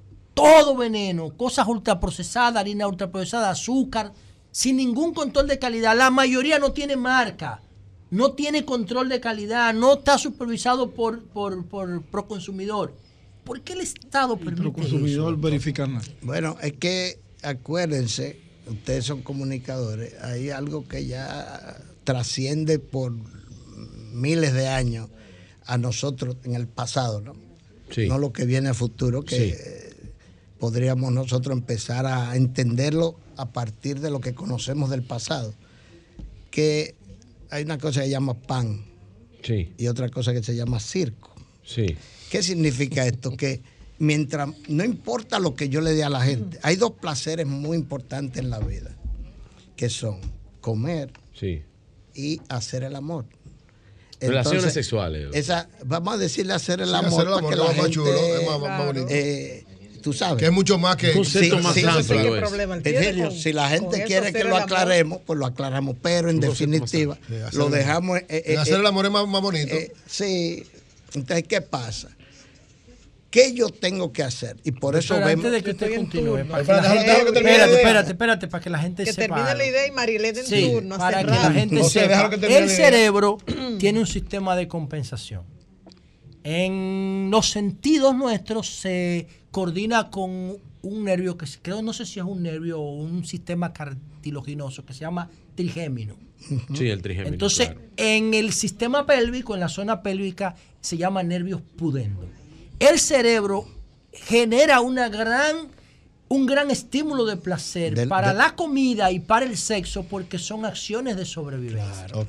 Y por eso es que nosotros, cuando vemos comida, empezamos a babear, cuando escuchamos una papita frita, generamos todo ese deseo de Termina la comer. idea. Termina la idea, doctor, de eso, para que entonces Marilena le haga la pregunta y finalizamos Eso- con la de eso- Virgilio. Eso que tú dices es que La uno empieza a comer con la, La vista. vista. Sí, claro. Sí, la vista pero la también Y el olfato. empieza a comer cuando Virgilio, Virgilio llegue más tarde a su casa.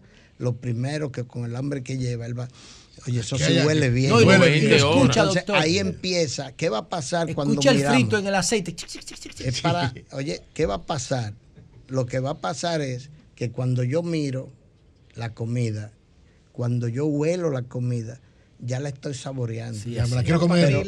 Pero, pero tenemos que entender que lo único que está ocurriendo cuando olemos es que pequeñas partículas de ese alimento están yendo a- También. a, los Sí, sensores. está entrando ya. Y entonces ya, Mamacita. ya tú estás Es por casi todos lados, es por todos lados. Doctor, Usted Perdón, José, escúchame. Marilena. los Mi última pregunta sobre el pan. comer. Ya termina esa Sí, idea. sí, sí. Ok, Eh, mi pregunta. Hablamos Oye, con un bien. gastro y la gente piensa en temas del sistema digestivo, ¿verdad? Usted recibe en consulta y resuelve temas ligados a la depresión. Le hago la pregunta porque hay una reconocida profesional, hizo un libro, no, no la voy a mencionar ahora, no es necesario, pero que sufrió mucho tiempo de depresión. Iba de psiquiatra, psiquiatra en psiquiatra e intentó quitarse la vida, intentó suicidarse. Y al final todo se resolvió a través de gastro, o sea, detectaron que era intolerante, que sea al maní, que Comía sea mal, comía No mal. estaba, no estaba absorbiendo mal. vitamina no D. sabía comer. No, no. No estaba absorbiendo la vitamina D. no le habían detectado intolerancias que Ah, tenía, tenía el intestino permeable y eso le producía e- estados depresivos. Eh, ¿Qué usted piensa de eso? Qué duro yo Eh, soy. ¿Hay incidencia de esos casos? ¿Usted recibe? Claro. ¿Puede el gastro resolver esos temas de depresión ahora que se habla mucho de eso? Vamos de a ver. salud te mental? hablo de algo. Mira, una de las cosas que nosotros tenemos que necesariamente investigar para caer donde me está cuestionando, hablando, eh, preguntando. Una de las maneras de nosotros saber en una persona que supera los 45, 50, 60 años, que nos llama mucho la atención, el cáncer de páncreas. Sí. De páncreas. Una de sus manifestaciones, que es la quinta causa de, de muerte por Ajá. cáncer, es una de las una quinta causa de muerte Ese por el de cáncer en el Peña mundo. Gómez. El de Freddy Vera, el de Atoy de Camps. Bueno, El de qué- César Medina. Qué bueno ¿Es que me? Sí. qué bueno que El me dices eso. Eh, y voy a repetir algo. de. Y voy a repetir algo. No voy a dejar de, de contestar lo que, espero, lo que me lo, recuerde. lo que me ha preguntado. Pero por lo que has dicho, ustedes de alguna manera tienen un ribete de historiadores. eh, por la investigación que normalmente hacen. Peña Gómez nunca tuvo cáncer de páncreas. No. No. El que le diagnosticó el cáncer a Peña Gómez está hablando contigo. Ajá, ¿y cuál era el cáncer? Atención, atención, es Era- lo que el doctor está dando una primicia aquí. Oigan Que Peña esto. Gómez nunca tuvo cáncer de páncreas. Nunca. ¿Cuál fue el nunca, cáncer de Nunca. Peña Gómez? Leiomiosarcoma. Ahora se Oh. Curaría. Ahora se curaría. ¿Y cuál Leiomiosarcoma. Pero ¿cuál- Exacto. ¿dónde es ese Doctor, cáncer? usted lo puede Ese- repetir, por favor, porque ahorita interrumpimos para que de las redes lo puedan captar completo. Desde la palabra Peña Gómez, repita, O sea, por favor. José Francisco Peña Gómez, el cáncer que le encontramos fue cáncer del fondo gástrico. Se llamaba leiomiosarcoma. Tenemos la impronta, la impronta es la plaquita. El doctor Laureado Ortega Marmo, patólogo, fue el que describió la placa y yo estaba acompañado de William Hanna, William Hanna, sí. El doctor Médico que- personal que de fue quien lo llevó Sí, médico personal. eh, a, a Gascue, donde teníamos nosotros, tenemos lo que es el, el hospital donde trabajamos, eh, eh, CGE Grupo Médico. Y resulta que ahí estuvo Eduardo Villeta, que ya murió, lamentablemente gastroenterólogo, y también estuvo Narciso Viloria Oleaga. Y eso se escribió y está en un libro que se llama eh, Grandes Enfermos, de Santiago Castro Ventura, Ah, Ventura, sí. que fue presidente del Colegio Médico Dominicano y que eso está ya. Ahora se hubiese descrito. curado. Es. El una gastritis leo mío, el profunda. no, no, un tumor. se trata a un bien. tumor, pero de fondo gástrico. fondo gástrico. Ahora, ¿por qué la confusión? ¿Por qué? Porque el mismo Peña Gómez me dijo a mí, ¿qué usted cree? Yo tengo un compromiso con Carlos Andrés Pérez de irme a Venezuela. Caracas. Eh, en ese momento Carlos Andrés Pérez Era eh, presidente. estaba, exacto. Tengo que ir a Caracas porque en Caracas él quiere, eh, él, él quiere, eh, Carlos Andrés Pérez, él quiere que me vean allá. Entonces, cuando él fue, le hicieron una endoscopía, que me perdonen eh, los médicos Venezolanos. venezolanos, pero no la endoscopía, nosotros nos tomó como siete minutos, pero la endoscopía que le hicieron allí no encontraron nada, porque el tumor está en el fondo y normalmente usted puede ver las otras partes, pero si usted no sabe algunas maniobras, pues obviamente no ve esa parte. Como la, la cola del páncreas está justo detrás de ese lugar anatómico, de ese Sí. fondo, entonces una tomografía confundió en cuanto se refiere a que el tumor supuestamente estaba Y en entonces el- le dieron un diagnóstico equivocado y él lo creyó. Ahí sí. Entonces, pero él fue entonces, yo le dije a William Hanna, que está vivo, yo le dije, William, pero tú te entrenaste en Cleveland. Entonces, ningún país en vía de desarrollo va a ofrecer más que nosotros. Vete a Cleveland, que tú tienes los contactos y tienes que verte allá. Bueno, él fue a Cleveland. En Cleveland le dijeron, en su país le hicieron el diagnóstico. Lo mismo que Y- ustedes habían diagnosticado. Exacto. Y Peña Gómez escribió, y está en el listín, todo lo que le ocurrió realmente. Ahora, lamentablemente se ha manejado el tema páncreas eh, porque fue un diagnóstico que le dijeron Errado, a él, equivocado en Venezuela. pero tomográfico. Que no, Usted dice que ahora se trata. Ahora se cura. Se cura. Ahora se cura eso. Doctor, Se de mi parte, Se por curaría. último de mi parte, doctor. Bueno, mire, cada vez que, cada vez, No, yo tenía una pregunta respondida. para No, cerrar, pero. Vamos por él, partes. él va a responder la pregunta mía, Sí. doctor. Y entonces, Entonces, Los mira, casos depresivos. hablé, eh, hablé de, del tema de cáncer de páncreas. Una manera de un médico gastroenterólogo que más o menos se enfoque bien tiene que ver el tema de la depresión. ¿Por qué? Porque a veces la primera presentación de un cáncer de páncreas, María Elena, es la depresión. Pero tú tienes que saberlo. O sea, tú como médico tienes que saber que la depresión, y a veces van donde el psiquiatra, y a veces hasta lo medican, y dura mucho tiempo. Hasta ahí donde le- Exacto. Eso mismo pasa con la mayoría de los problemas que nosotros encontramos de problemas eh, de conducta, problemas psiquiátricos realmente, y hasta problemas psicológicos que donde no hay un trastorno de la personalidad con pérdida de juicio de la realidad, como ocurre en el caso de, de- de lo que es la psiquiatría, que es un trastorno de la personalidad, pero con pérdida del juicio de la realidad. Entonces, uno puede tener ansiedad, uno puede tener ah, depresión y finalmente hay un problema orgánico que está generando, que fue lo que pasó con esa persona que acabas de señalar, un problema orgánico, donde muy bien acaba de apuntar antes que yo José La Luz, el microbioma, el microbioma juega un papel fundamental en el comportamiento del ser humano. Por eso hoy los probióticos Sí. y los prebióticos juegan un papel tan importante en el manejo de muchas condiciones, pero tenemos que saberlo, tenemos que investigarlo. Doctor, doctor eh, de los medicamentos eh, más utilizados en las, en las eh, consultas gastroenterólogas de gastroenterología son los medicamentos inhibidores de la bomba de protones, omeprazol, esomeprazol. Eh, pero también eh, hay otras afecciones. ¿Cuáles son las afecciones más populares en la República Dominicana eh, en las consultas gastro, de gastroenterología?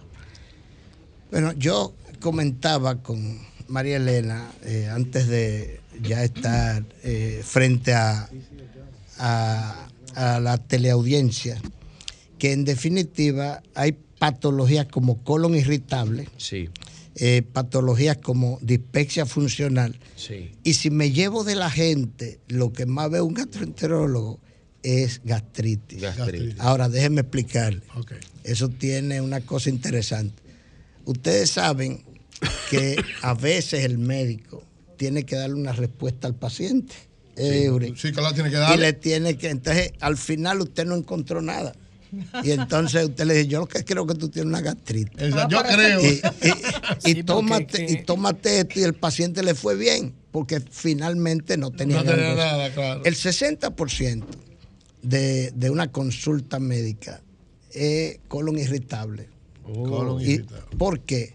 Pero es lo que menos se diagnostica. Lo que medio se. Pero el yo colon- lo tengo, el yo colon lo tengo. irritable, Yo lo tengo. El colon irritable es el mismo resultado de la- del consumo de comida ya Eh, eso lo- Eso eso mismo. lo que dijo el claro, doctor. claro. Entonces, Comida Ajá. chatarra. Entonces, lamentablemente, Virgilio, la gente, fíjate tú, eh, eh, el, cuando hablo de la gente, eh, hago una observación, estoy hablando del médico. El médico a veces no piensa en el síndrome de colon irritable. Y entonces le, le llaman colon espástico, le llaman colon nervioso, ¿no verdad? Sí. Entonces, al final del camino, eso amerita que lo que trae María Elena en el sentido de la ansiedad, la depresión, pero hay un tema y es que no sé lo que tengo. Y, y fui a todos los médicos. Eh, entonces eso crea ansiedad y deprime. Y peor aún, ya fui donde los 10 mejores del país. Y no me encontraron Y, nada. y estuve por Miami también. Y estuve por, esta- por Nueva York. Y estuve eh, en Barcelona. Y no hay manera de que me hagan el diagnóstico. Doctor, Entonces, finalmente eso de mi parte. Perdón, perdón. Porque le crea un No, conflicto. escúchame. Está José y es finalmente José. Porque ya tenemos. No, O sea, que yo no voy a hablar. Pedro que Sí, lamentablemente. No ha hecho ninguna, yo voy a hacer Ah, una entonces pregunta. José José te cede. José te cede. Gracias. No, no, no, no. no. Él que haga una y yo Ah, bueno, pues está bien. Como ustedes pues. quieran. Pues, No, yo al lío de una vez. No, pues Álvaro, pero yo. Oye, yo te. Oye, este dictadorcito de Ah, pero es así por el tiempo. ¿Y Tenemos invitado, dale. Mira, rápido. Esta Bueno, pregunta parecería rara, responsable. pero ¿por qué todos los enfermos de cáncer que se van al extranjero vienen en un ataúd y los que se quedan aquí combatiendo sobreviven? ¿Por qué? Pedro, por Dios. Ya, Eh, wow. Pedro, ¿qué fue? ¿No? ¿Y dónde tú estabas? Podemos. Pedro? Pero ¿y dónde tú estabas? No, po- yo te- podemos. Yo ¿Qué dejo lo mejor para Pedro último. hoy? Ay, Dale, doctor, vamos a ver. Mira, Le eh, tiró yo te puedo. Peñón fue que le tiró. Te voy a responder como. Juéguesela. si- no, como un político. Ah. Entonces, yo lo que te voy a decir lo siguiente. Bueno, mira, eh, la mayoría de gente que sale del país eh, posiblemente está terminal. Ya está en estado terminal. Exacto. Y entonces, Ah, porque ese es el último recurso. Exacto. Van allá como último. Porque oye, lo que pasó con Peña Gómez, se fue a aventurar para Venezuela, no le hizo caso a ellos, le dieron un diagnóstico errado y se jodió. Sí, pero es que no pero ese hay- un ejemplo. No, pero hay una, No, pero si él le hace caso al diagnóstico no, no, hay una no corrección histórica. Vamos a ver. Pedro, es importante. Uy, espérate, que no, noticia. Oye, oye, Peña Gómez nos hizo caso. Sí, Lo publicó. O sea, Peña Gómez lo, Lo publicó, publicó. y hasta se autocriticó. Eso está en el Pero listín. él le hizo más caso a Venezuela. No, lo que usted tampoco. dijo ahorita. Él No, buscó una segunda no, opinión no, no, no. distinto. ¿Por qué se autocriticó? No, él no le hizo caso a Venezuela. Alguna gente entendió que mercadológicamente era mejor decir. Oye, esa vaina, el hombre eso. muriéndose. No, pero que era No, más fácil para no, que no, la gente entendiera. Entonces, ¿no? yo, yo, Pero, yo ¿Por qué se deduzco. autocriticó? ¿Por qué se autocriticó? ¿Por qué se autocriticó? Porque dijo públicamente, mi diagnóstico me lo hicieron en República Mis Dominicana. médicos. Fue confirmado Por ese Cleveland, por diagnóstico Cleveland. en Cleveland. Y resulta que yo agradezco, lo dijo, ustedes Sí, lo sí, sí, pueden lo. Sí, dijo, uno le dio lo- seguimiento a esa, a eh, esa enfermedad. Grande yo, yo me siento honrado, orgulloso de que mis médicos en República Dominicana me Ahí está la respuesta. Por último, doctor. Finalmente, finalmente, Doctor, José. Yo quiero terminar esta que participación que yo creo, doctor, que José, debe, debe reproducirse. Usted debe volver al programa Coño, sí, con un símbolo de la alimentación. Pudiéramos utilizar mucho, pero yo quiero utilizar el símbolo del pan. Yo me he buscado problemas porque cada vez que subo el pan, Dice que el pan es yo me constitucional. pongo contento, doctor, porque yo digo la gente va a comer menos Tú dijiste pan. que el pan es inconstitucional. No, el picapollo, el Ah, picapollo, el picapollo, picapollo. Ahora, doctor, después podemos hablar del picapollo, el pan. Ey, ey, hay unos Nosotros allí. tenemos, No, desde no, el punto no. de vista tan religioso, Espérate, espérate. tenemos la cultura del pan. ¿Cómo nosotros deberíamos comer pan y cómo el Estado debería recomendar? Buena pregunta. No prohibirlo, ¿cómo debemos pan? manejarlo? Y, ¿Cómo debemos y manejarlo? cómo nos van a tratar los panaderos No después? importa, doctor, el Ok, interés en nacional con- está por encima no, de conclusión, ¿Cómo usted cree que debe comerse el el pan? es harina. Harina, ajá. Eso es carbohidrato. Ajá. El organismo quiere carbohidratos, Pues puede comer pan. pero en una proporción que no sea más de un 50% de lo que comemos. Entonces, ¿qué significa? Yo prefiero recomendarle a los seres humanos que coman cualquier otra cosa, vegetales, fruta, pescado, carne blanca no pan. y no pan. Porque yo le digo a la gente, yo quiero prohibirle el pan blanco, el bizcocho, la pizza, los espaguetis. La- todas las- todas las harinas Eh, procesadas. exacto. Estoy, y le llamo. Hay carbohidratos refinados y carbohidratos no Carbohidratos refinados. simples y complejos. Claro. Entonces, los carbohidratos refinados son esos que acabamos de mencionar nosotros acá en este panel.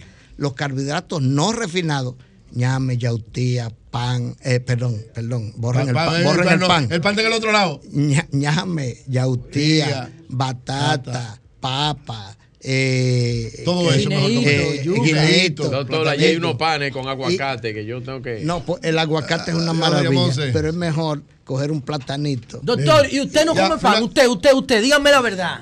Nada. Yo, yo no como pan. Nunca. Bueno, Nunca. gra- Gracias al doctor Plutarco Restituyo. Vamos a comer un pan. Eh, Este Allá hay pan tiró aguacate. ¡Cambio fuera! Sol 106.5. 10.40 minutos en el sol de la mañana, hablando que se entiende la gente. Hablando es que uno se entiende, gracias a todos los que nos escuchan a través de este Sol de la Mañana de Sol 106.5 RCC Media, en la Catedral de la Opinión en República Dominicana. Y, de- antes de que entres en tu contenido, di la verdad. Te comiste el aguacate solo, sin el pan. luego de Imposible. escuchar al Ese pan Plutarco. con aguacate me lo abroché 20 horas después de mi último alimento. Un saludo Ay, para el doctor Plutarco. Así que tengo Un saludo para 20 el doctor horas sin comer.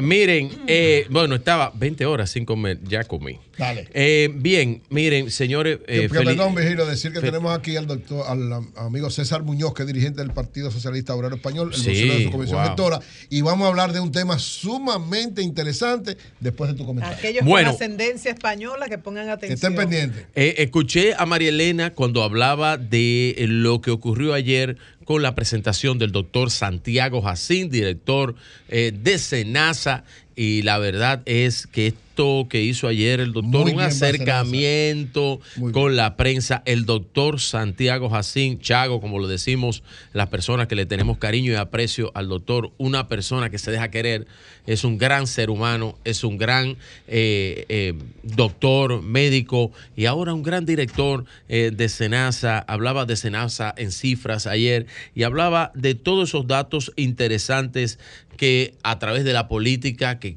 que establece el presidente de la República, pues el SENASA ha llevado a cabo, permitiéndole a tantos y tantas dominicanas, pues estar dentro de un seguro, tanto con el seguro eh, contributivo como el no contributivo. El doctor eh, hablaba que al cierre del 2022, más de 7.3 millones de afiliados en el SENASA, más de 3.3 millones de pacientes atendidos alrededor de 85 eh, ocho- 85 millones de servicios autorizados, más de 1.600 clínicas y centros, más de 7.500 médicos independientes y más de unos 200 hospitales. 41.957 millones de pesos autorizados. El doctor hablaba de los pagos también a los profesionales de la salud y hablaba de un pago en menos de 40 días. Definitivamente que esta gestión del doctor Santiago Jacín al frente del SENASA es histórica. Le felicito al doctor, felicito al equipo de personas que lo acompañan en esta tarea y de verdad que es impresionante lo que se ha podido hacer con la ARS del Estado, con SENASA. Eh, es un ejemplo, es un ejemplo para las otras ARS también del sector privado, lo que ha hecho SENASA eh, ahora mismo. Eso hay que seguirlo y ese ejemplo va a haber que seguirlo. Hablando de alianzas en la República Dominicana, pues luego del palo, luego de, de la, lo que yo digo que según, a según el MACO, la pedra. Entonces, luego de, de venir eso, bueno, el, eh, César me, me miró, don César que está aquí, me dice, ¿qué es eso? Según el Maco, la pedra. Eh, él es dirigente español. El Maco es un sapo, una rana grande, y yo digo que a según el Maco, la pedra. O sea, si el sapo es grande, la piedra no puede ser chiquita, pero no se espanta. Entonces tú tienes que tirarle una piedra más grande para que se vaya el Maco. Entonces, así decimos los dominicanos. Según el Maco, la pedra. Entonces hablábamos de alianzas y en el plano político, luego de la Gallup, viene entonces esta oleada de alianzas que intentan plantear organismos eh, como el PLD, la Fuerza del Pueblo y el PRD. ¿Qué yo digo con esto? Ayer eh, Abel dijo que planteará Danilo el pedido de alianza canalizado por los miembros del Comité Central que le pidieron pues una alianza. Y yo vuelvo y, re- y reitero lo siguiente que dije aquí luego de la comparecencia de Francisco Javier García. Yo dije, si los datos que ellos tienen con las encuestas que nunca publican y que no sacan una sola para poder contradecir lo que dicen todas las encuestas del país, que el presidente y el PRM está único y sólido en un primer lugar, ninguno hablan de eso, nadie saca encuestas, solamente de boca hacia afuera, dicen eso. Yo le puedo decir que después de la Gallup, el golpe, el maco, ha sido tan contundente que le han dado, que esto ha provocado esta serie tipo de anuncios de alianzas que ellos están planteando. ¿Y por qué? Están planteando las alianzas porque es mentira lo que dice Gallup, lo que dice RD Elige, lo que dicen otras encuestas, la CIP Latinoamérica, lo que dice ABC. ¿Es mentira eso? No, no es mentira. Eso da pie y le da en el traste, en, en el punto, en el centro con lo que está pasando. Si las encuestas que están ahora mismo no fueran verdad, nadie estuviera planteando alianzas. Otros podrán decir, la militancia está demoralizada. Esa puede ser otra. Porque la militancia está demoralizada ante esta batida de encuestas en contra de la oposición. Y la oposición dice, la única forma de hacer un papel honroso de cara a las elecciones de febrero, de cara a las elecciones de mayo, es buscar una alianza. Ahora, ¿quién va a propiciar esa alianza? Es la parte importante, porque yo he dicho dos cosas. Si el PLD apoya a la FUPU, congresual y municipalmente, la FUPU se lo chupa y se queda como partido, porque es un efecto anacrónico que la FUPU apoya al PLD, porque se desprende del PLD por causas ideológicas internas entre los dos líderes de los partidos. Es una anacronia.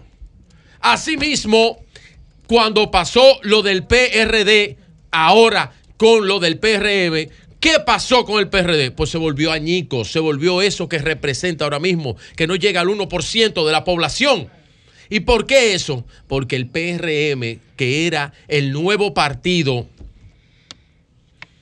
el sentido de la historia, del progreso del tiempo, provocó que la gente del PRD naturalmente buscara el PRM, que era la versión nueva, la nueva política, la nueva sigla de poder del partido eh, eh, revolucionario moderno, era el PRM.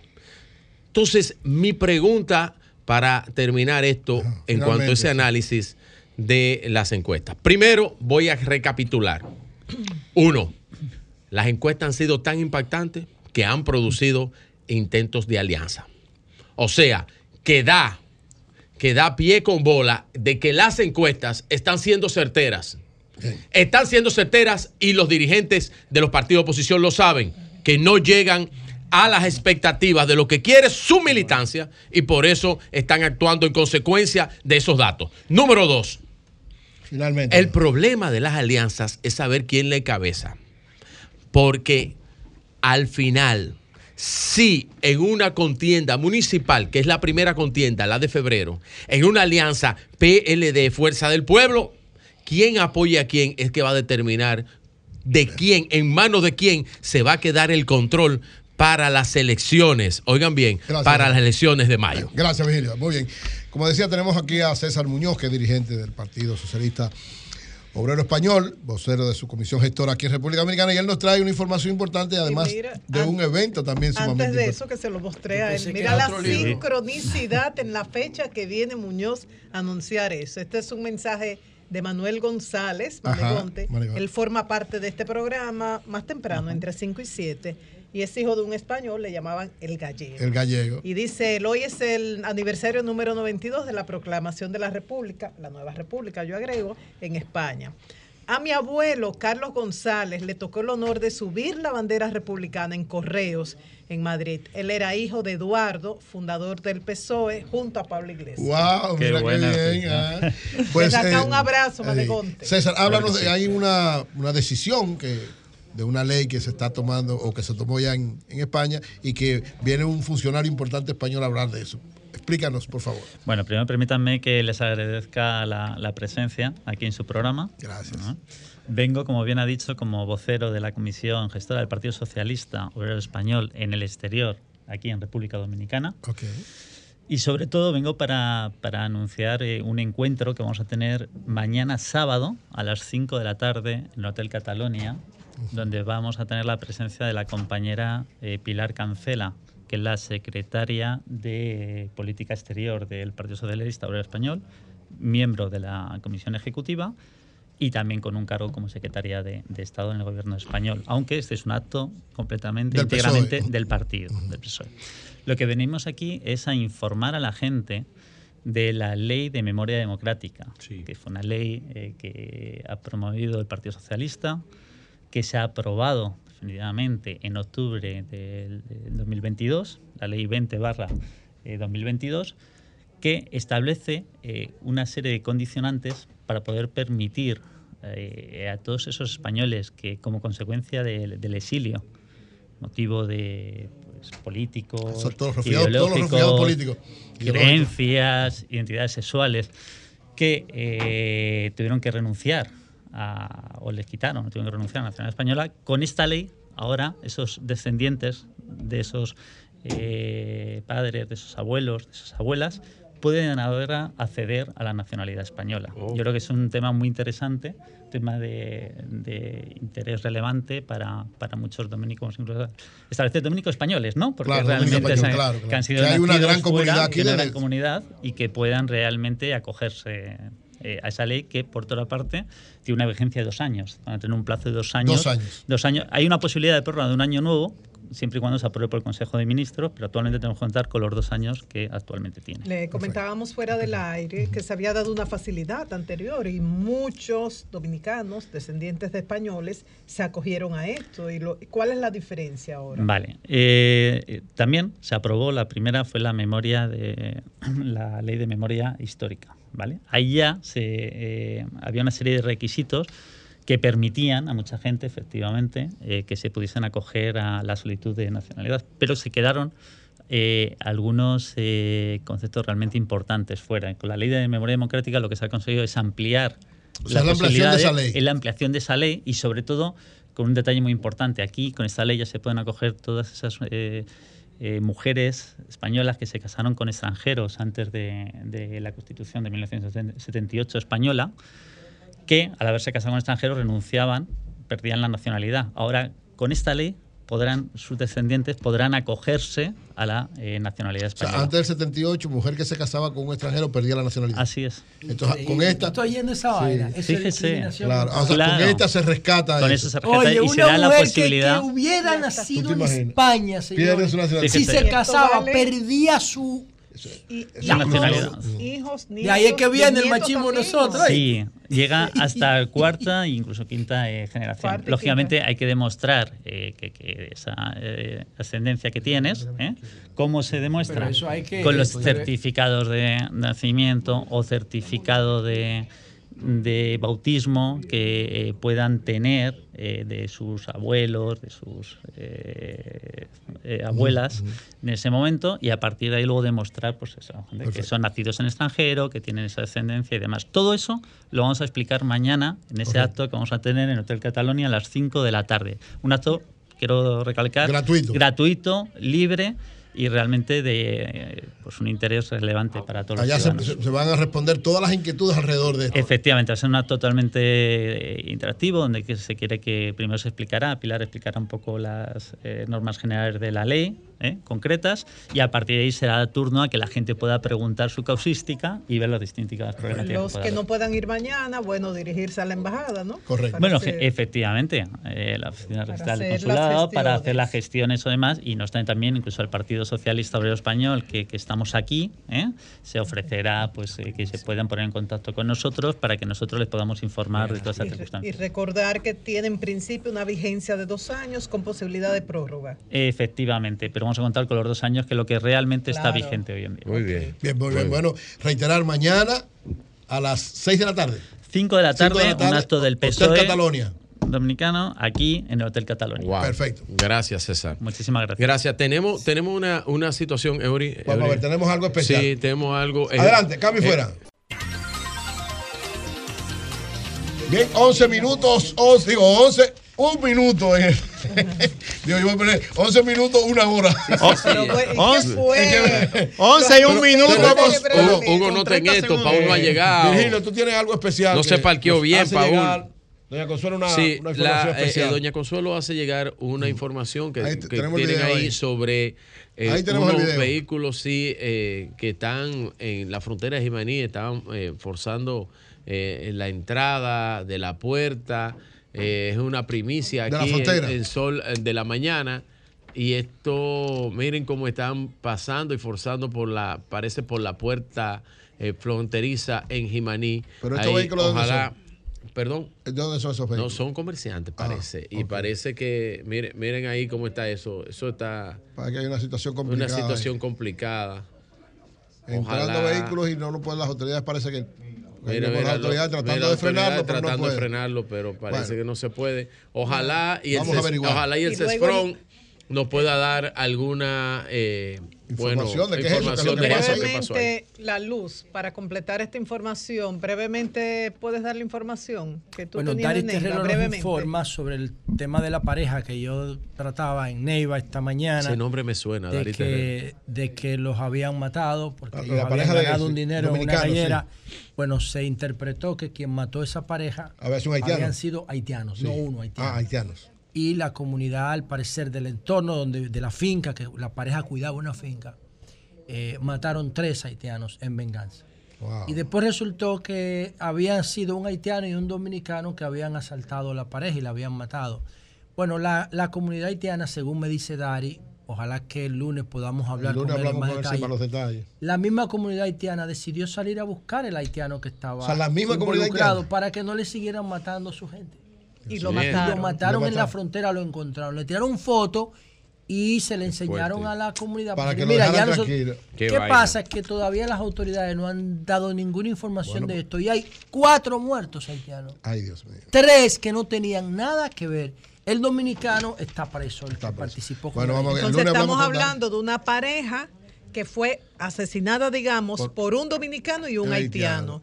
Y dominicanos mataron a tres Que haitianos. no tenían nada que ver Nada con que eso, ver, O sea, tres haitianos inocentes. No, y la comunidad haitiana los mató a la. Es una Las situación imágenes terrible. son Terrible. terribles, Sí, terrible. O sea, el odio, el fanatismo. Hay que ese- evitarlo, sí. Hay que controlarlo. Bien, Miren, se está aquí ya con nosotros odio, eh. Martín y Sabana. Ey. Sabana, un chiste bueno. Adelante, Eso es casi imposible. Pero bueno. público, el mejor Aquí, programa que ¿cómo hay es? a nivel nacional. No te Ah, vayas a Consuelo está ahí. Consuelo, esa saca. Ah, pues no, vamos. yo estoy aquí por él. Adelante. Consuelo del Pradel. En la- adelante, doña Consuelo. Están viendo mucho. Adelante. Buenas, ¿Aló? gracias. Adelante, Aló, maestra. estoy aquí, sí, gracias. Lo Di- que sucede es que ese video que yo le estoy enviando, Ajá. Está ahí. video que le estoy Está enviando, colocado, está colocado el video. exacto, son productores que están alarmados, productores agrícolas que están alarmados con lo que está pasando. No rompieron la puerta de Jimaní.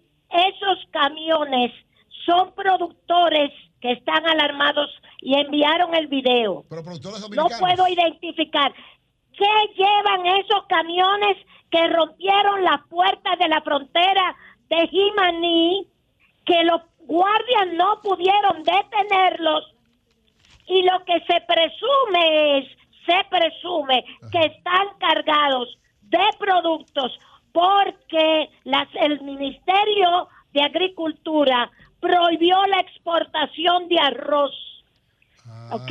Ah, está Y se cree que puede ser cargado de arroz pasando de contrabando a la frontera y por eso rompieron las puertas de la frontera de Jimaní. Esos son camiones dominicanos haciendo eso. Bueno, ¿Ok? Ok.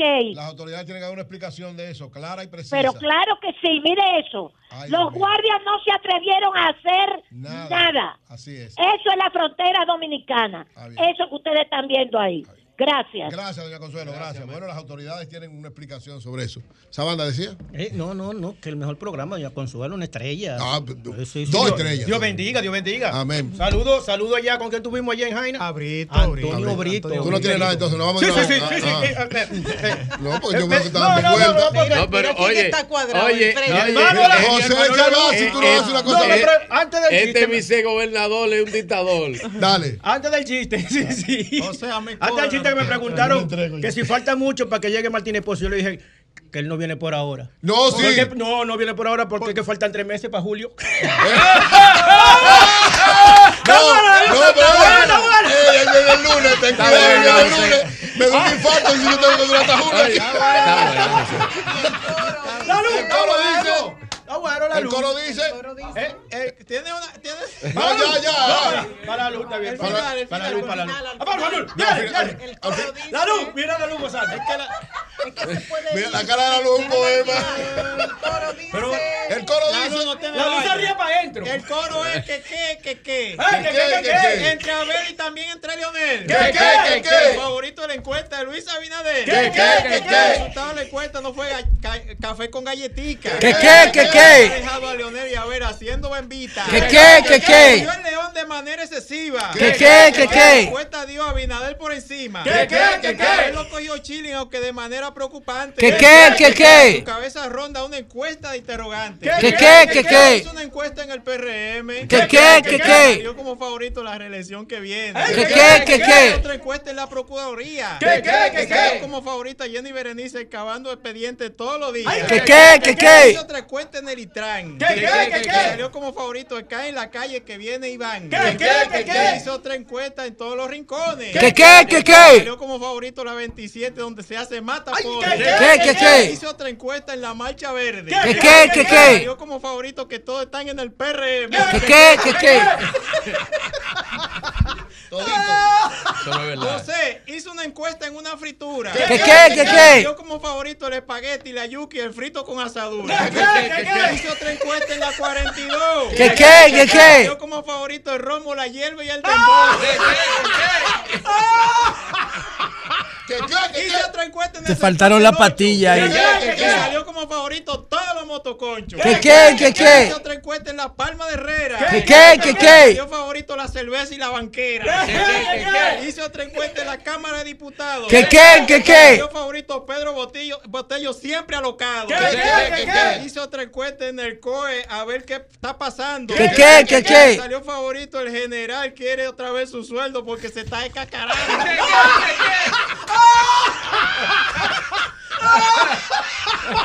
La deuda lo tiene agobiado. Y entre encuesta y, alianza la cosa no se detiene. ¿Qué, qué, qué, qué? Abinader le está echando semilla a la maraca para que suene. Eh, antes de despedir, antes de despedir, nos escriben, yo le había preguntado al doctor Plutarco que qué nombre popular Ah, sí, recibía el herpes genital. Bueno, han dicho... No, no, no, José, ten cuidado, no. No, pero no son nombres malos. Por ejemplo, chancro es malo. Ah, no, pero chancro. Chancro no es Pero ya es el chancro. Eh, creta de gallo es malo. No. No. porque la- el gallo tiene su creta, ¿verdad? Entonces me dicen que los nombres populares del herpes genital o es el chancro, que yo no sabía ese, yo tampoco. o es la, creta de gallo. ¿Cuál es? Ustedes que son tigres de la calle. ¿Cuál es, Martín? ¿El chancro o la creta de Yo gallo? le creo a Magali en Jaina. ¿Y quién es Magali? Eh, Ella se fue de rumba con Sebastián y cuando estaban en, en su cosa Sí. amorosa, ok, al otro día ella no le decía Sebastián, le decía Chancro. ¡Ay, qué muy fuera!